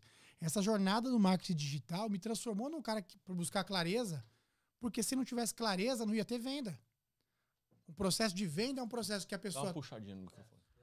um processo de venda é um processo que a pessoa inicia de um lado e que ela precisa ter muita clareza do que ela compra, porque as pessoas não compram os melhores produtos, compram as coisas mais simples e mais fáceis de entender. E para ser fácil de entender, tem que ter clareza. E aí eu comecei a reestruturar a operação e aí decidi sair dos bastidores, montamos um time novo e começamos do zero. Basicamente, todo mundo novo, empresa toda nova, as pessoas, todo mundo seguiu. um- uma parte da minha equipe continuou com os meus ex-sócios, tudo certinho, negociado, sem problema nenhum. Todo mundo seguiu feliz no seu canto. Foi natural tudo, né? Natural, não foi Porque uma... tinha que ser, Tinha que ser, não é isso? tinha que ser. Foi natural, cara. Quem foi, foi. Quem ficou, ficou. Do jeito que separou, separou. É, eu, tô, eu tô sintetizando, assim, coisas que aconteceram na minha vida que foram natural e foram rompimentos que tinha tudo para dar errado. Sim. Sabe? Quando a nossa vida converge para isso. Você teve esses, essas experiências, esse Eu tipo? tive, mas foi bem doloroso. então, então você Sério, não teve bicho? natural. Foi livramento, né? Sério, Os bicho? meus foi. é. Entendeu? Foi. O meu até hoje tem advogado. É, não. toda. Tô falando É pesado, que se- né, seguindo velho? a história Pesado. dele, seguindo a história dele, era o momento Sim, dele. sim. É, que é. A coisa tinha que acontecer assim, Você velho. não preparou, né? Falou Não, assim, não, não foi uma coisa que eu queria, 2020 eu não. vou pro ba- sair do bastidor e vou não, fazer. Não, tudo muito natural. Você não falou de queria. escalar time. Você acredita no formato de agente de lançamentos? Aí que acontece? Aí então, vou chegar nesse ponto. Aí que eu Tá. fiz, cara, quer saber? Vou abrir uma escola. Já- O Mas estado da arte tem know-how e histórico pra gente abrir uma escola. Porque eu comecei, eu sabia que o conteúdo eu sabia entregar, entendeu? Tinha como entregar, já tinha ganhado uma confiança nisso. E aí a gente saiu forte. E aí começamos a montar o time pra pra essa empreitada no comecinho de janeiro. já desse ano agora. Desse ano. Aham. Entendeu? Aí comecinho de janeiro. Aí começamos, aí comecei a produzir conteúdo pro Instagram, não trabalhar no YouTube, né? Os únicos vídeos que eu tinha no YouTube era um flerte meu de 2017 que eu produzi meia dúzia de vídeo e depois dessa jornada rumo óbvio que tava lá que eu tinha feito ao vivo em 2020 no primeiro semestre. E a gente vai começar o YouTube agora, inclusive. A gente deixou, fomos pro Instagram, montamos um time, montamos um squad e começamos a construir o que seria a Escola Estado da Arte. E aí eu comecei a lançar Aí falamos, cara, vamos fazer seis turmas esse ano, seis lançamentos, vamos pegar mil alunos por turma, cada aluno vai pagar 3 mil reais e nós vamos construir um modelo de negócio que seja replicável, que em um ano a pessoa constrói um negócio que fatura 18 milhões em um ano, Ok. no primeiro ano. Essa é a promessa. É, a gente já tá, a gente já tá chegando nos 10. Tá.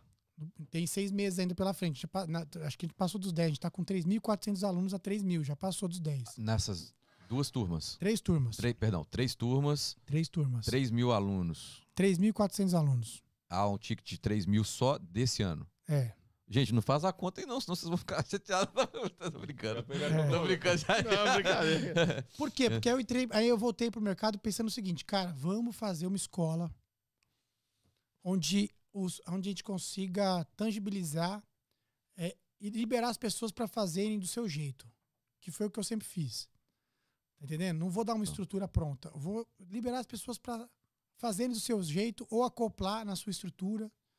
Não vamos comprar briga com ninguém, vamos criar um ecossistema aqui, uma escola para formar esses, esses profissionais do mercado digital. Porque você não, porque você entende que essa, essa eh, esse modelo de negócio de agência não se encaixava mais no seu negócio? O que, que acontece? Poucas agências que existem hoje no mercado de lançamento vão sobreviver.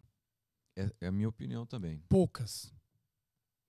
De cabeça aqui eu consigo pensar em duas ou três no máximo. Por quê? Sobreviver mesmo. Por quê? Porque eles não conseguem escala. E aí o que acontece? Com todas, né? Ele começa a atrair mais especialista. Aí começa a colocar, atrair mais gente. Aí começa a colocar mais estagiário para fazer o lançamento do especialista. É isso O aí. especialista entra, tem uma péssima experiência com a agência, fica chateado, rompe o contrato e vai e vai seguir a vida solo. E aí ele vai fazendo isso até uma hora que esgota isso. Quando esgota, ele vê que ele tem um negócio inviável na mão. Tá Perfeito. entendendo?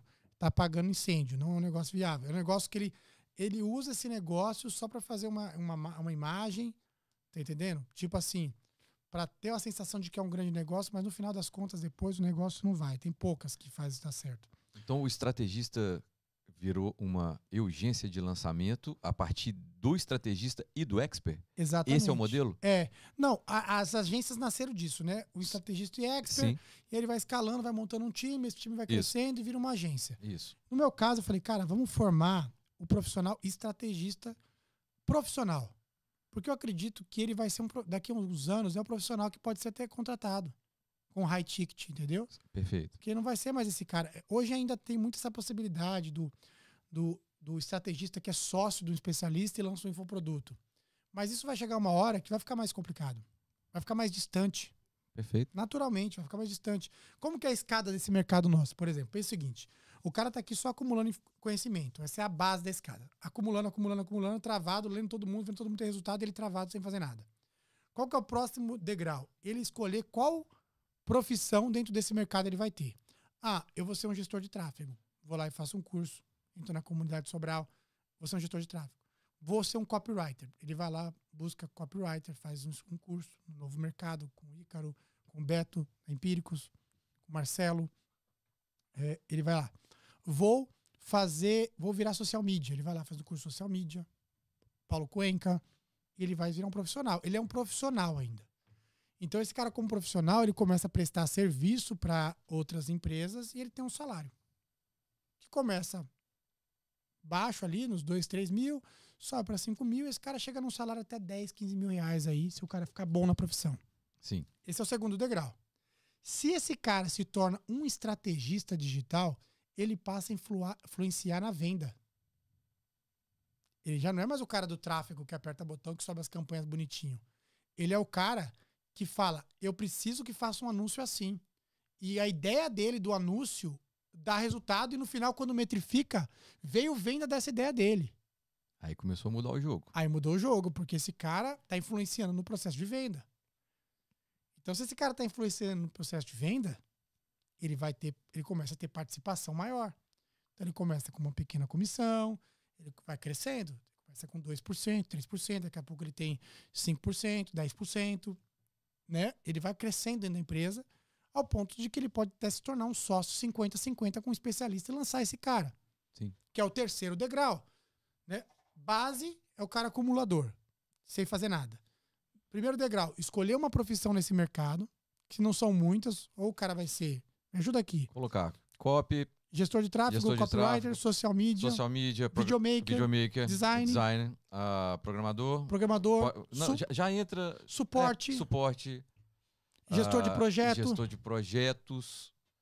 Deixa eu ver, acho que tá acabando, né? É basicamente isso. Ah, Das, das ah, profissões que a gente tem de que movimenta o mercado, basicamente. Ah. Mas por que, que você perguntou se a agência vai acabar? Porque eu, para mim é um modelo de negócio que, que não. Ele não tem Não escala. A Não tem escala, escala. a escala dele é desgastante, porque como um projeto dá muito trabalho fazer, ninguém ainda conseguiu formatar um processo tão redondo para escalar. Então, quando começa a escalar, o trem começa a desandar muito grande. E os especialistas se sentem não tendo atenção. E aí o especialista prefere montar uma equipe pequena que dá atenção só para ele do que estar numa agência grande que tenta dar atenção para todo mundo e não dá atenção para ninguém. E aí você pega assim, cara, eu tô com três experts, um eu tô no funil perpétuo com ele, o outro tô fazendo um lançamento, o copy que eu tenho de um não pode fazer porque o outro é, juri- é da área jurídica, o copy tem que ser mais específico. Então, quando você vai ver, cara, você já tá é, terceirizando do terceirizado, já vai virando uma confusão, o expert não Entendi. se sente é, Valorizado. atendido, valorizado, Fica chateado. fica chateado, a, a gente perde a nossa credibilidade com ele, com os amigos dele no mercado, Sim, né? network E o fica network afetado. fica afetado. E, e você queria, no, no seu fundo, no seu íntimo, talvez só entregar o melhor. Mas você tentou crescer e você implode. Entendeu? Esse é o Mas você acha que você, Aguiari, que é o maior player aí que Não, eu tem... não, eu, não, eu, não, eu não acredito nesse lance de maior player. Eu não acredito nisso. É o que eu escuto falar. é, por isso não, não, cara, mas, mas isso, cara, o que acontece? Eu, eu, eu, cara, eu acredito que é o seguinte: nin- ninguém nunca vai ser o maior, entendeu? Entendi. Porque Não, isso é mas- muito distante, cara. A realidade é que existem muitas pessoas fazendo muito trabalho incrível. Entendeu? Por exemplo, você falar quem é maior, você ou o Érico? Pra mim, o Érico é 10 vezes maior que eu, entendeu? Nem compara. Entendeu? Eu sempre costumo falar muito isso, cara. Ele, se não fosse ele, eu nem estaria aqui. Então, existe muita gente boa nesse mercado fazendo um trabalho incrível. Eu tenho o meu, a meu, o meu DNA, digamos assim. Eu criei o meu jeito de fazer as coisas e eu sou admirado não só pelo faturamento que a gente vende, mas pela forma. Sim. Então a gente faz anúncios diferentes que chamam a atenção da internet, a gente produz conteúdo diferente, a gente faz uma entrega diferente. Essa questão de ter uma cara própria, nisso eu tenho minha, minha identidade, mas tem muita gente incrível nesse mercado. Mas Eu- você não enxerga que. Perdão, vai, Eu, eu ia fazer a pergunta seguinte: é, você acha que se você tivesse continuado no Brasil, em São Paulo, dentro com a sua equipe fechada ali, você é, existiria a possibilidade de você ter uma agência com Existe, cinco produtos? existiria sim, existiria. Na verdade, eu não tinha agência, Perfeita eu pergunta. tinha uma sociedade com cada especialista. É isso aí. Tá. Então eu tinha um CNPJ com Curi, um CNPJ com GAN, um CNPJ com Correio, um CNPJ Com a XP. com, cada- com a XP não, porque a XP eu tinha um deal menor. Eu não era um sócio 50-50. Sim. Eu tinha uma, um percentual menor, mas era o percentual do, do, do, do bruto. Né? Não participava da briga da, do que entrava internamente, dos abatimentos. Era um contrato muito bom. E aí o que acontece? É, então eu tinha uma empresa com cada um. Uma empresa com cada um, três caras é o máximo. Porque você tem que ter um, um squad, uma equipe para cada um, servindo full time cada um. Entendeu? E poucos profissionais, por exemplo, o meu cara de tráfego fazia os três. O meu design fazia os três. Entendeu? Na época, na época era o Diego Rosa. Ele fazia os três. Então, assim, é, depois era difícil escalar mais do que três. Bem difícil. Porque tinha que ter três empresas. Então era meio inviável isso, a escala disso. Eu tinha que começar a formar o quê? Uma liderança para assumir o meu lugar para poder escalar isso. E aí que acontece? O formato de agência eu nunca, nunca fiz ele, porque eu sempre enxerguei esse gargalo. Entendi. Então eu sabia que se entrasse ia dar nesse gargalo. E aí o que, que eu fiz? Eu decidi abrir a escola para formar os profissionais. Então, qual que é a minha ideia? Minha ideia, na verdade, não é eu ficar na frente daqui a vida toda. Eu saí dos bastidores, vim para frente para levantar uma bandeira, né, que a gente até chama de barulho dos bons, que é dar voz às boas mensagens, fazer com que as pessoas eh, tenham um lugar para buscar todas as respostas. A escola Estado da Arte é isso, é o lugar onde o aluno entra, ele vai perguntar pra gente as respostas. Ele não vai ficar perguntando para um no direct, pro outro não sei aonde, porque isso confunde.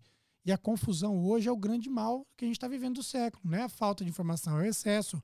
O excesso paralisa mais. Então, a gente abriu a escola para formar esses profissionais.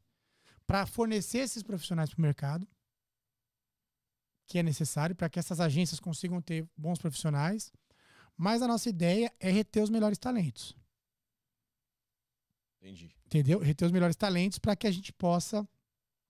é, eu- né, depois eu vou anunciar mais para frente, mas para que a gente possa trazer um modelo diferente de agência que a gente vai trazer e que aí esse modelo vai ter, vai ser sustentável. Ele vai conseguir fazer, ter escala e vai conseguir fazer com que os especialistas se sintam muito, muito felizes. Como na grande época da gravadora, quando o artista estava numa Universal e ele estava feliz da vida. Basicamente a mesma coisa. O cara fala, cara, tô é, ali funciona, tá funcionando. Mas a gente tá é um processo, uma cauda um pouco mais longa. Então agora o nosso foco é total experiência do aluno, fazer o nosso aluno ser o cara mais feliz da internet. Então as experiências que a gente fornece para o aluno na escola Estado da Arte é entrega total. O aluno fala, cara, paguei 3 mil, mas estou recebendo coisa aqui de coisa que eu não. Eu paguei 100, 70, 30 e não recebi coisa assim. Estão me entregando tudo pro aluno por esse valor. Então, quem já é gestor de tráfego, ou copy, ou designer, ou programador, ou, ou social media, ele já entra com vantagem, Entra com vantagem porque ele precisa só focar em se tornar um estrategista. correto? Total. E esse cara é o cara Ele que os próximos vantagem. 10 anos é, é a década dessa galera. O videomaker estrategista tem os próximos 10 anos para fazer riqueza. O designer a mesma coisa. O gestor de tráfego a mesma coisa. O social media a mesma coisa. E o copywriter a mesma coisa. Os próximos 10 anos vão ser os anos que vão profissionalizar o mercado, então a coisa vai ficar mais difícil. Mas quem passa, concorda que quando fica mais difícil, tem um grande lance. Quando tá fácil, o bolo tá dividido para todo mundo. Quando fica mais difícil, o bolo divide por menos pessoas. Mas já está acontecendo isso. Tá acontecendo. Eu Muito tô- rápido. Eu tô vivendo isso agora. E muito rápido. É, o meu crescimento, por exemplo, se dá isso, né? 171 mil seguidores, é, a gente batendo essa meta de alunos e, e crescendo a escola no primeiro ano, uma empresa que começa no primeiro de janeiro, chega no final do, de- do ano, a empresa tem 7 mil alunos recorrentes pagando 3 mil por ano, no primeiro ano. Isso não tem precedentes na história de uma empresa de negócio digital, essa curva exponencial. Por quê? Porque as pessoas que dominam a estratégia digital, elas são as pessoas que não tá do lado de cá do bolo, sofrendo com os bloqueios do Facebook, reclamando disso, com o ROI caindo pela metade, sabe? E vendo o lançamento dela não vender mais nada, o produto perpétuo dela não vender mais nada. Não. Esse cara tá sozinho do lado de cá agora, com mais meia dúzia de gato pingado, então o bolo fica maior. Tem acontecido isso Tem acontecido isso. com poucas pessoas no Brasil. É, na verdade, eu acho assim, como todo mercado, ele abre Isso. um mercado novo, ele abre entre muita, muita gente. E aí, muitos e muitos e muitos têm sucesso, e dali a pouco vem a peneira, que faz assim, ó, vai peneirando e vai ficar só quem é bom de verdade mesmo, Exatamente quem é competente, cara. Mas a velocidade isso. do digital, É ela é a- tanto pra cima quanto pra baixo, ela é gritante, cara. Mas hoje tá tudo Entendeu? assim, né, Bruno? É, é o hoje mundo tá- hoje, é o mundo é frenético, isso, né? velho. Eu vejo, por exemplo, o, o Leandro Ladeira, que eu, Monstro. eu, tô, eu acompanho o Ladeira desde o ano passado, não vendo todo santo dia, eu faço. eu- Ele começou ano passado. exatamente. E Ele começou basicamente junto comigo. O Ladeira é um grande amigo meu, um gênio. E ele começou basicamente quando eu fiz o Estado da Arte Experience. Ele me mandou uma mensagem e falou: Cara, esse seu lançamento. Porque ele também tinha muito medo de sair do bastidor. Muito medo. Ladeira, velho. Lembro porque é quando ele, confortável, né? ele o foi fazer primeiro stories e tal, cara. E, e, meu, E ele sempre foi um cara engraçado, um cara que tinha um conteúdo bizarro, assim. Porque ele, ele passou os últimos sete anos construindo um canal do YouTube de 7 milhões de inscritos. Então, o aprendizado de alguém que faz isso é muito grande. E aí eu lembro que ele falou para mim, cara, como é que tá sendo esse experience que você fez aí? Eu falei, ah, tá sendo massa, tá total. Ele falou, cara, isso me encorajou a fazer, lançar um produto aqui, velho. E aí ele foi e decidiu lançar. E, e, e, cara, você vê no tempo que ele lançou, se tornou o produto principal de perpétuo do Brasil, cara. É, agora... Ele é a referência de produto perpétuo. Quando fala de perpétuo, quem mas é o nome? Pega, assim, é cara, mas você pega no Brasil, são, é, são poucos players, cara. Que, poucos? Muito poucos. Você fala, beleza, qual, de cabeça, referência de perpétuo agora? Não, de, tem. de cabeça, assim. Não, quase é, ninguém. Né? Aí você pega o, o Venda Todo Santo Dia, a entrega que o Rui faz Mica é também, absurda. Né? O Mica o Misha Menezes, né? É, o Mica, fazendo é, venda perpétua. é. Mas assim, é isso. Exatamente, é perdão. Pouca é, gente. é pouca gente, né?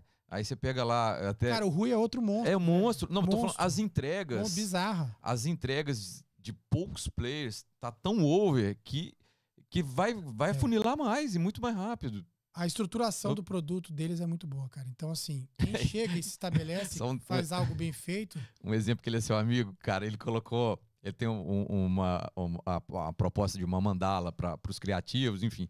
E aí ele colocou a Vera Fischer, mano. No, no, no- no aí falou assim. Aí tem todo, tem todo o cronograma do post. Aí no final tem a foto dele com a Vera Fischer. Se você sabe. Se você sabe ler aqui, rapaz, você, tá no grupo de risca. Então, assim, os criativos estão mudando muito rápido, sim, né, sim, cara? total. Isso é fato. Tem pouca gente Fora da caixa. É, pouca. Pouca. É Pouca. isso que eu, onde eu queria chegar. Aí isso mostra o volume da oportunidade, né? Exatamente. é Caraca, tem pouca gente. Igual É. a galera, por exemplo, a galera que não entrou no nosso mercado ainda, a galera que vem da publicidade, a galera que vem do jornalismo. Cara, essa galera que ficou com muito preconceitozinho com o mercado. Ah, esses caras vendendo curso aí. Eles não são do marketing, não. Os caras do marketing, não sei que lá. É. Marketing digital não é marketing. não. Gatilho É. mental, cheio É. de preconceito, cara. É, é hora dessa galera entrar. Por quê? Porque eles têm um- um- uma estética apurada. Se eles entenderem como o mercado funciona, eles vão voar, entendeu? Só que fica com preconceito, fica com aquela coisa, ah, não, esses caras não sei o que lá. Eu tenho atraído muita gente dessa galera por causa da nossa estética muito audiovisual, muito pesado. Então essa galera que era mais pró de publicidade, de TV, não sei o que lá, tem se aproximado muito, falando, cara, esse anúncio seu, anúncio do medo, por exemplo, que a gente fez, que eu criei um personagem de que é o medo, aquele anúncio, meu, o YouTube explodiu aquele anúncio pra mim. Meu, foi bizarro os números do anúncio. E aí chega uma galera diferente. Então, assim, os próximos 10 anos vão ser anos de ouro desse mercado da educação. Depois desses 10 anos que vão passar, aí a coisa vai ser um mercado já estabelecido. E aí muda tudo. Aí, aí muda o jogo todo. É, porque quando estabelece, os movimentos são mais le- lentos e menores. Enquanto não estabeleceu, o movimento é grande para encontrar o ponto de equilíbrio para estabelecer. Sim. Então, o movimento ainda vai ser muito grande, muito movimento pelos próximos anos. Cara, perfeito. Foi uma, tá- uma aula, né, Ogão? É uma aula, Hã? né? Agora, a gente não pode, não pode deixar de perguntar da vida dele aqui de aula. o, que? o que- Vai lá, o que, o que, que, o Orlândia. o que mudou é, na vida pessoal, assim, vindo morar aqui? Qual que é a grande dificuldade de estar aqui hoje, né? Porque existe essa dificuldade mesmo. Que parte que é fa- do lance familiar? É, cara, a real. é, ano passado doeu muito nessa questão profissional, porque, né, eu perdi pessoas da empresa, que é pessoas que eu gostava, time, time, mas que foi natural a transição, porque quando você vem pra cá tem uma desconexão muito forte com o Brasil. Por mais que aqui é um Brasil 2.0. Só tem brasileiro aqui, a gente fala português o tempo todo. Tem uma desconexão muito forte. É, é uma coisa engraçada isso. E aí o que aconteceu? Eu, eu tive um, um período para adaptar isso. Agora com a equipe nova, nova que eu digo que está comigo No estadar. é, no na Escola Estado da Arte, já começou eu morando aqui, entendeu? Então já foi estabelecido um ecossistema a partir de algo, de uma vida que você tem aqui. Transitar a vida é muito difícil. Eu admiro quem consegue transitar a vida, tanto que são, muitos voltam. Eu, eu, eu tava com um amigo meu lá ontem lá, que ele falou, cara, é, tal pessoa voltou, não sei o que lá. Ah, por quê? Porque, cara, ele achou que ele ia conseguir tocar o negócio daqui, não conseguiu, ele voltou, porque ele não conseguia pensar no negócio aqui ele começou a se sentir um impostor, porque ele não conseguia mais ter o, o drive do negócio dele. Porque você está numa outra realidade, entendeu? Então, existe uma desconexão muito grande quando você desconecta geograficamente. Eh, Precisa de muito treino. para você conseguir. É um período de, de treino mesmo. Hoje eu já tô treinado, então hoje para mim tá aqui, tá no Brasil, daria na mesma. O único aspecto que pegaram a mim hoje é amigos e família, principalmente família. Porque amigos eu troco muita ideia. E amigos, São Paulo, ninguém vê ninguém. Cara, Verdade. amigo meu passar dois anos sem ver em São Paulo. Amigo mesmo, um ano e meio sem ver, que não dá tempo de encontrar em São Paulo. Entendeu? Se a fronteira tivesse aberta, se não tivesse Ia tido a pandemia, é. não, eu teria visto mais meus amigos do que Lá em São Paulo. do que lá em São Paulo, porque se Sem tivesse dúvida. aberta, eu já teria ido pro Brasil cinco, seis vezes nesses dois anos.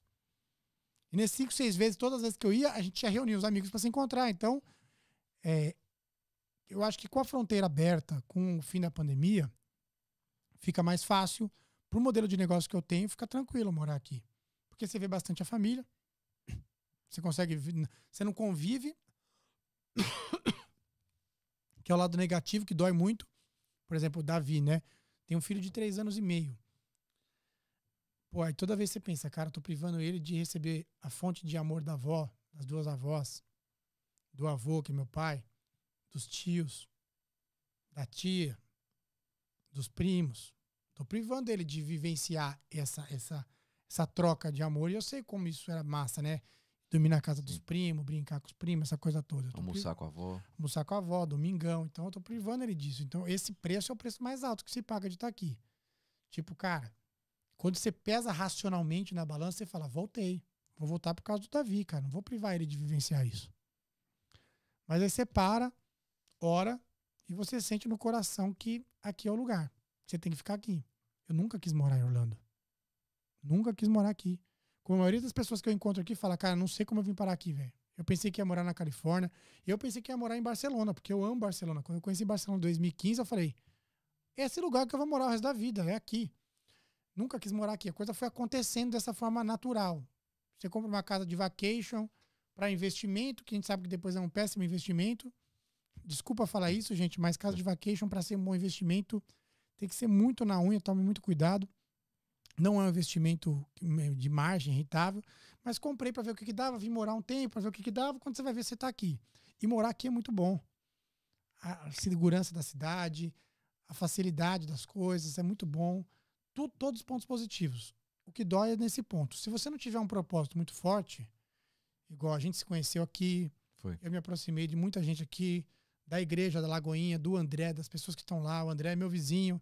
A gente começou a se aproximar, de estar junto.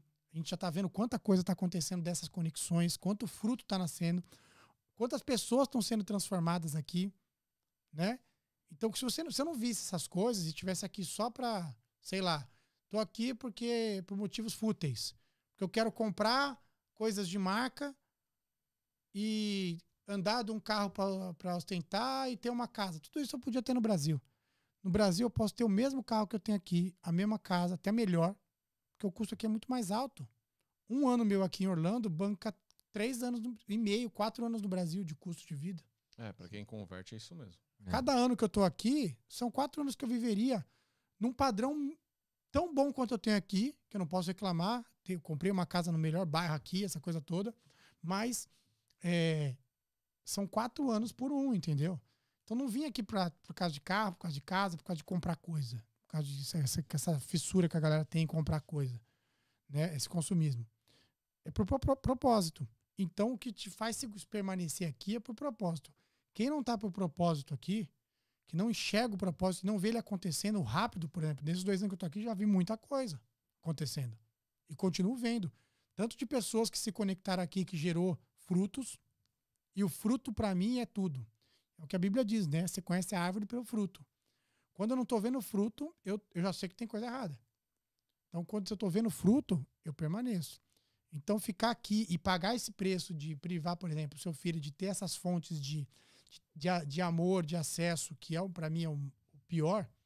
Tipo, caraca, velho, ele podia estar lá com a minha mãe agora, ele podia estar lá com a minha sogra agora, curtindo. Ele tá numa fase tão boa. E teve essa pandemia que travou, então elas não conseguem vir para cá, a gente não foi para lá ainda, né? Não conseguiu ir ainda, tal, essa coisa toda. Então, isso é o pior, o ruim. Só que é aquela coisa, Deus sabe de todas as coisas, então enquanto tiver propósito aqui, eu fico. Quando eu começar a ver que não tá dando fruto e que não tá tendo propósito e que a coisa não tá fluindo, eu não tenho nenhum problema de voltar a morar no Brasil, qualquer lugar, outro lugar do mundo. Porque eu acredito que é, não é o lugar que faz a pessoa, é a pessoa que faz o lugar. Então, para mim, se eu estiver aqui, tiver uma família, tiver voltar na Zona Leste, eu vou criar meu mundo ali e vou ser feliz onde tem que ser, entendeu? Em qualquer lugar. Entendi. Legal. Agora eu vou defender uma história. Ele falou Isso. do lance da, da casa de vacation. Sim. É, se sabendo comprar, não é um bom negócio. Eu tenho, eu tive a casa em 2011, eu comprei, tive a felicidade de comprar um condomínio Comprou bom. com o dólar a, a A dois dois. reais. Não, mas eu nunca. mas, eu, mas foi uma casa que me deu retorno, porque eu comprei num condomínio bom Sim. e, e fiz uma puta decoração e sempre foi bom pra mim. Mesmo eu tomando uma, tum, uma tungadinha da empresa que, que administrava, sempre foi legal. Aí eu falo isso porque, assim, a gente, eu, eu tenho uma. uma a gente aqui. A gente tem algumas empresas aqui internas dentro de casa. Aqui tem vários. E tem, o, e tem uma property manager. Tem, tem condomínios que, tipo, um Store Lake da vida, se você comprar um- Sim. uma, uma tal home tiver numa empresa Story Lake boa, é que o Leão mora. é, tiver uma tal home bem decorada num, num, num, numa Mas, cara, o Story boa- Lake é um dos dá poucos condomínios que estão dando retorno. É, o Windsor Side, Store Lake, é, Solara, por incrível que pareça, o, o, o que é lá no fundão, Sol Terra, tá dando retorno. Então, assim, tem condomínio que. Sim. Agora, se empurrar pro condomínio ruim, se lascou. Se lascou. Eu não vou falar os nomes. Pra não mas- queimar os pra não queimar ninguém. aqui. É. Mas assim, é. Eu tenho, por exemplo, no, no- no- que eu já até falei pra você comprar. Sim. No, no, na, no, no in- No inc- na International Drive, in- in- é, é um- como é que chama? dá 1% por, Inco- por, por ah. mês. O- Sim, o retorno. sim. Porque são flats de 1 e 2 Sim, não, quartos. não. O investimento aqui é isso. Não caia Não cai na roubada. na roubada. Isso. É. Porque de primeira vão te vender como um negócio maravilhoso. Sim. Entendeu? Por exemplo, a maioria dos brasileiros compram do Brasil. E aí os caras aqui se aproveitam. E aí o que, que eles fazem? Vende a mentira. É. E aí você chega aqui e fala, caraca, velho. Entendeu? Quando você chega no lugar, você fala, cara, esse negócio não era bem assim, entendeu? Então, assim, aí você vai ver a rentabilidade final, se zerar, pagar zero a zero, você já tá feliz da vida. E olha que às vezes fecha no déficit ainda. Então tem que ter muito cuidado. Tem os condomínios bons, mas a pessoa tem que vir para cá, Sim. vivenciar, converse com duas, três pessoas que tenham casa naquele lugar, pega a rentabilidade dos últimos 12 meses, aí sim você faz a É coisa. isso mesmo. É isso aí. É isso mesmo, porque tem, ca- tem caso que tem corretor que me liga e fala, ah, e o que você acha de tal condomínio? Que eu trabalho com quatro corretores, cinco. Já pus corretor para fora, porque quando faz merda com o cliente e chega em mim o cliente e o cliente fala, ah, ele falou isso, isso, isso, eu falo, não, não, não é assim, é assim, assim, assim. Aí teve uma situação que eu liguei e falei, ó, não quero que você me traga mais nada. Eu não quero mais nenhum produto seu. Não, não, não pode trabalhar desse jeito, tem que ser na sinceridade. Então eu falo pro corretor, cara, lá não. Lá não por conta disso, disso, disso, disso. Porque tem muito brasileiro que comprou em condomínio que lutador comprou, que não sei o que lá comprou, que não sei o que lá. Influenciado por isso Sim. e tá pagando um preço caro do caramba. É, eu tomei, pre- eu tomei preju na casa. Comprei e vendi dois anos depois. É, isso fechei mesmo. com prejuízo. É isso daí. Então, uma dica assim, tem que comprar no lugar certo. Que, que se for no lugar certo, ok. Se não for, se lascou. É isso mesmo. Cara, pô, Lê, obrigado demais, cara. E aí, já foi? Já? Ah, cara, a gente quer Cara, ficar aqui, né, vou mano? falar pra você, é uma Ah, aula, né, Cara, a gente fica, falar- a gente fica com medo de te incomodar, cara. né, Eu, mano? eu, eu, Não, não, eu tenho tá uma coçando. facilidade de, de, de, de entender as pessoas e tal, até por isso que eu acho que eu me dei bem no, no mercado artístico, né? Que eu lia muito fácil o artista, e aí eu falava, não, tem que vender uma verdade, não adianta a gente vender uma mentira. Cara, e você é o que você é hoje pela sua capacidade de verdade, porque você é um cara 100% pra frente, com a mente brilhante, que é nítido isso, entendeu?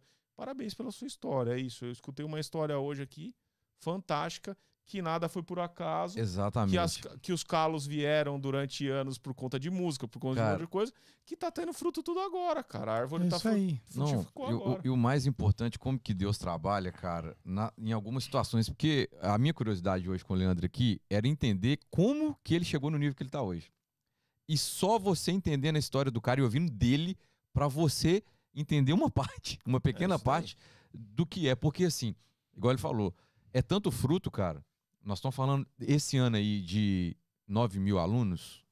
Perdão, a gente vai de chegar 3 nos- mil, alu é, é, 3 mil alunos, 3.400 vocês vão agora. chegar em. A, a ideia é chegar em 7 mil alunos esse É, ano. vai bater uns 7. 7 Não é normal, cara. Não é normal. Então, eu, eu- eu queria. ter- e né, foi, foi muito bom e ter registrado. engajados. Engajados, lá, cara. A gente, tipo assim, a gente faz aula ao vivo, tem 3 mil e poucos alunos. A gente abre aula ao vivo, tem 500, 700, 900 alunos assistindo ao vivo, entendeu? Com a gente. Então, assim, porque o modelo de escola que a gente trouxe realmente é uma coisa para pro, pro, pro aluno ter prazer De ficar. de ficar, prazer de viver uma experiência na internet. Não, e a playlist que vocês estão fazendo, gente? Vocês estão de sacanagem. É, gente. inauguramos uma rádio, hein? Pois é, cara. Inauguraram a rádio agora. É? Sacanagem. YouTube, uma pô. rádio de lo-fi. Top. É, é muito bom o conteúdo Top, E, to- e toda estrutura. Então, esse registro todo que a gente está perpetuando hoje aqui, o cara tem que entender, cara, que as conexões, aonde que Deus está, nas conexões, nas batidas de carro, no, no, num japonês, você mentalizar um cara e tá, jan- e tá jantando com o cara duas semanas É. depois. Isso é fruto do Espírito Santo, mano. Não tem como. Não tem como. Não tem cara. como, naturalmente, a gente fazer É. esse- alguns níveis que algumas pessoas, como o Leandro tá fazendo, sabe? Então eu- é, é sempre bom a gente ouvir essa história, registrar, porque eu tenho certeza que vai servir de combustível para muita é, gente. não, é só Deus, cara. É. E essa questão do sofrimento humano, né? Até tava fazendo live essa semana e, e me perguntaram essa questão se eu acreditava que o ser humano só pode crescer debaixo do sofrimento humano. Sofrimento mesmo. E eu falei, eu acho que sim. Eu também acho que sim. Porque, cara, é quando mais fácil do que você ficar tentando evitar sofrer é você desenvolver musculatura, calo, como você falou, Sim, Gão, é. Pra você aguentar o tranco, né? É o velho discurso do profeta Rock Balboa, né? Que ele falou, cara, negócio ninguém vai bater mais forte que a vida, É. velho. Então, ao invés de você ficar tentando não apanhar, cara, treina pra aguentar o tranco. É Porque aí. quem aguenta o tranco e permanece, gera resultado.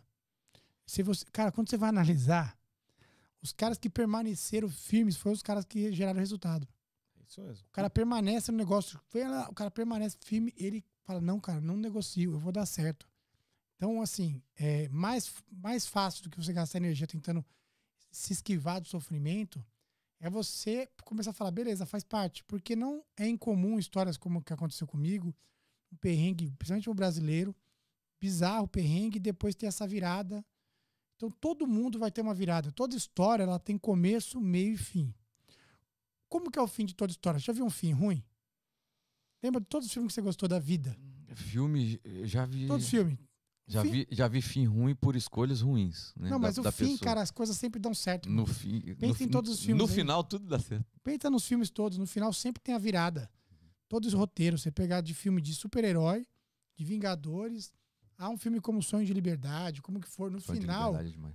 No final, sempre termina o fruto, por exemplo, sei lá, se o cara morre no final, depois mostra o legado daquele cara Exatamente. escrito. Pra mostrar que a história dele não foi vão e ele mudou a história da, da humanidade. Tipo assim, Sim. o cara mudou a história daquele país, daquela situação. Então, o final sempre é melhor do que o começo. Então, quando você tá passando por algum perrengue, uma dificuldade, tudo que tá acontecendo de ruim na sua vida nunca vai ser o fim. Sempre é o meio. É isso mesmo.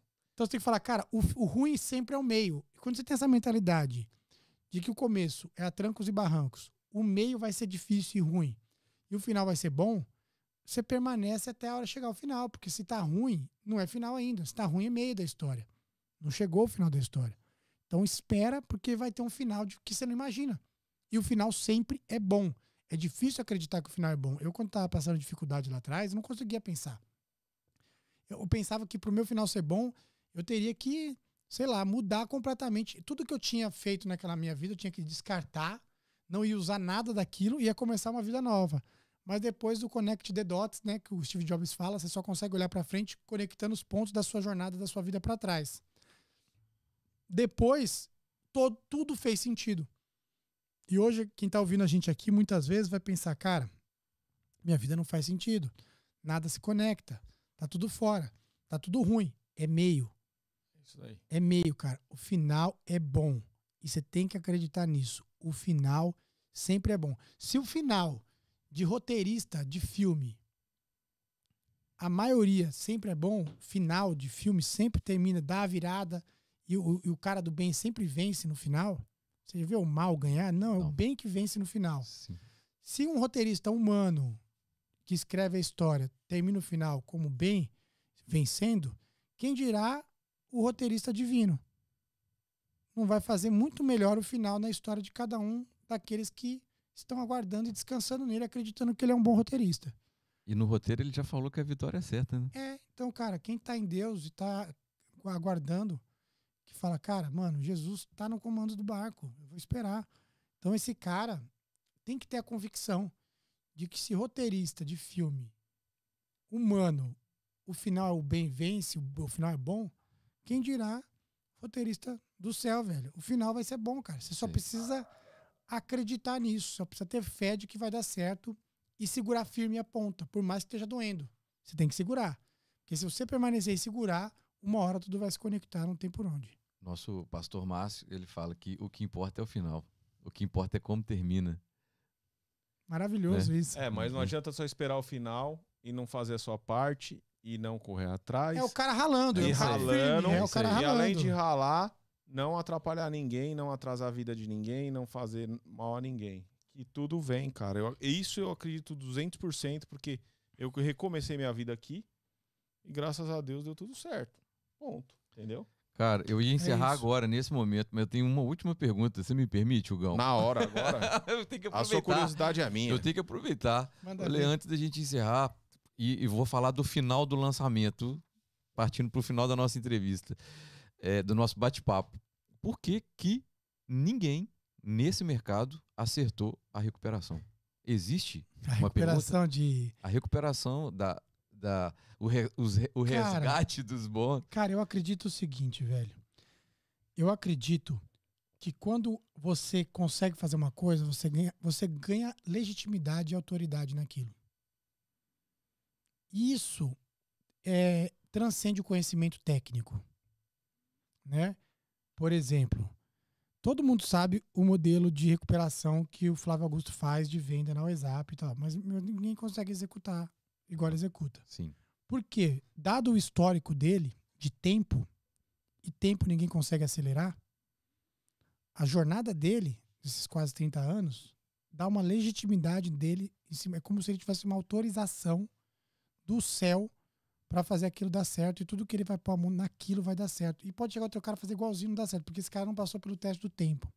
É igual lançamento. O cara chega para fazer o lançamento, faz tudo bonitinho, segue o script certinho, às vezes não dá certo.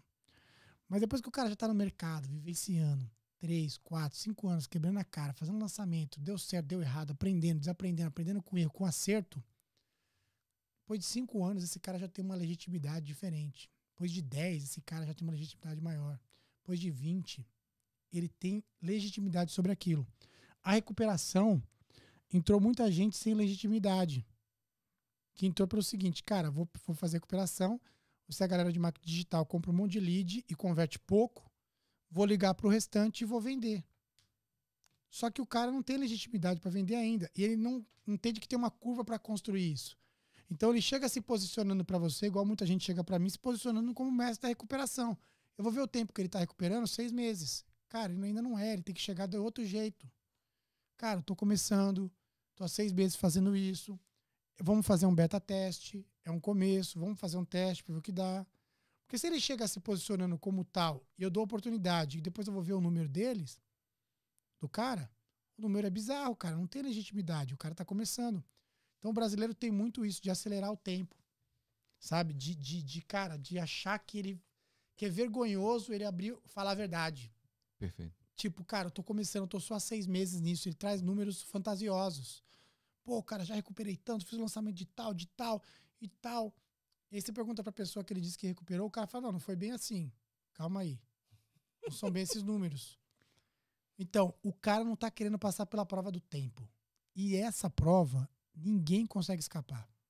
Então, tudo é legitimidade. Quando você tem, investe tempo em algo, você trocou o único ativo que você tem na sua vida por esse algo.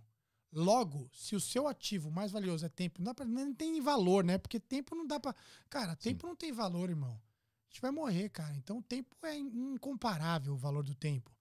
Você gastou 10 anos para ficar bom de recuperação. Cara, você trocou 10 anos da sua vida por aquela skill. Logo, aquela skill na sua mão, ela é o machado do Thor na mão do Thor. Não adianta o outro cara tentar pegar o machado. vai Nem pegar. levanta do lugar. Por quê? Porque ele tem legitimidade para pegar o machado. Foram 10 anos de tempo investido naquilo. E tudo na vida é a troca do que você faz por tempo. Tudo. Então, se você não estiver disposto, que é que a galera acredita, o efeito mega sena, acreditando que vai ficar rico do dia para noite, que vai mudar a vida do dia para noite, não sei o que, ela, ela pode até conseguir um volume de recurso financeiro do dia para noite, mas ela depois perde, porque ela não consegue sustentar, ela não cria estrutura. Tanto que o que eu falo para todo mundo, quando eu comecei a ganhar dinheiro, eu congelei meu custo de vida por três anos.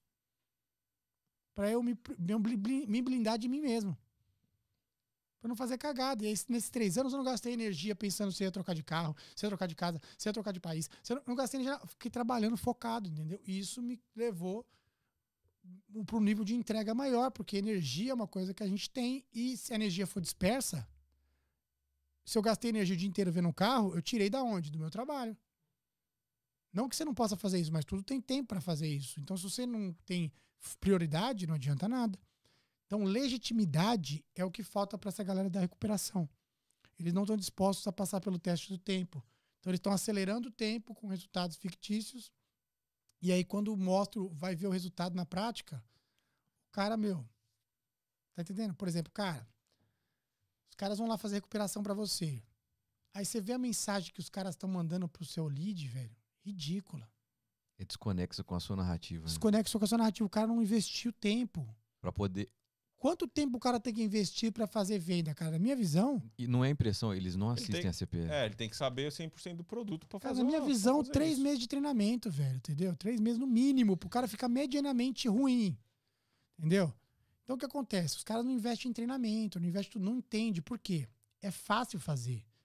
Tudo na vida que vai dar dinheiro não é difícil de fazer.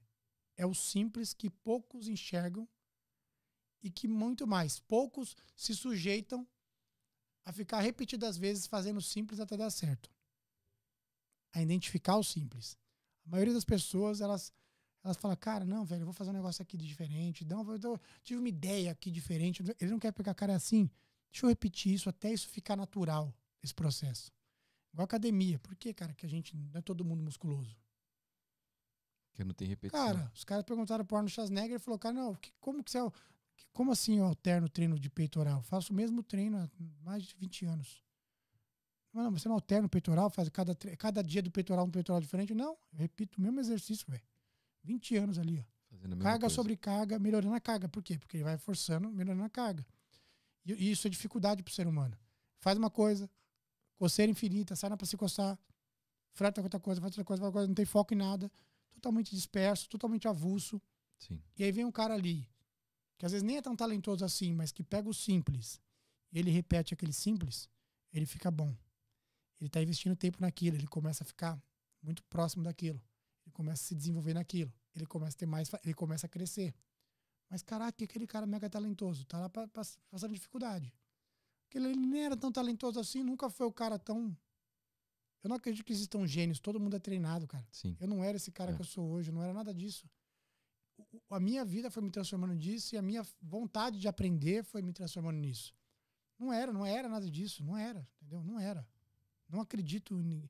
Pra mim, gênio é Einstein, é, esses caras que, que, que, não, dá, não dá. Jobs. Isso é gênio, cara. A gente não é gênio nada, cara. A gente não é o maior nada. Você conversa de vaidade, de ego. Ninguém é o maior do seu mercado, não é nada. Que, mano, é, mano, Jobs é um. Cara mudou a história do planeta, entendeu? É diferente, cara. A gente tá tentando aqui lutar para entregar o nosso melhor. Eu vejo assim, cara. Tô trabalhando para entregar o meu melhor. E tudo que eu vou desenvolvendo é aprendido.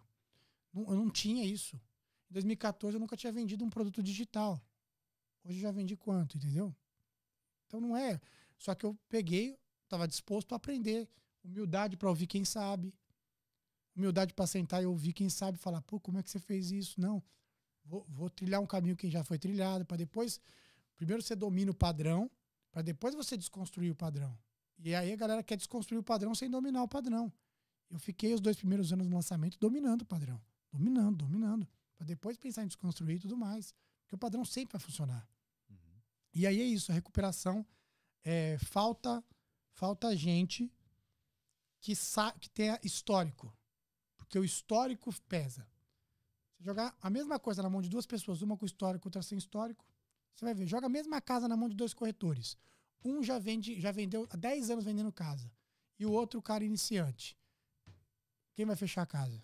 De 10, né? Mas você enxerga um futuro próximo, a venda direta linkada com, com o digital? Cara, eu penso o seguinte, que, que a recuperação é um caminho sem volta, né? É o básico que vai funcionar sempre.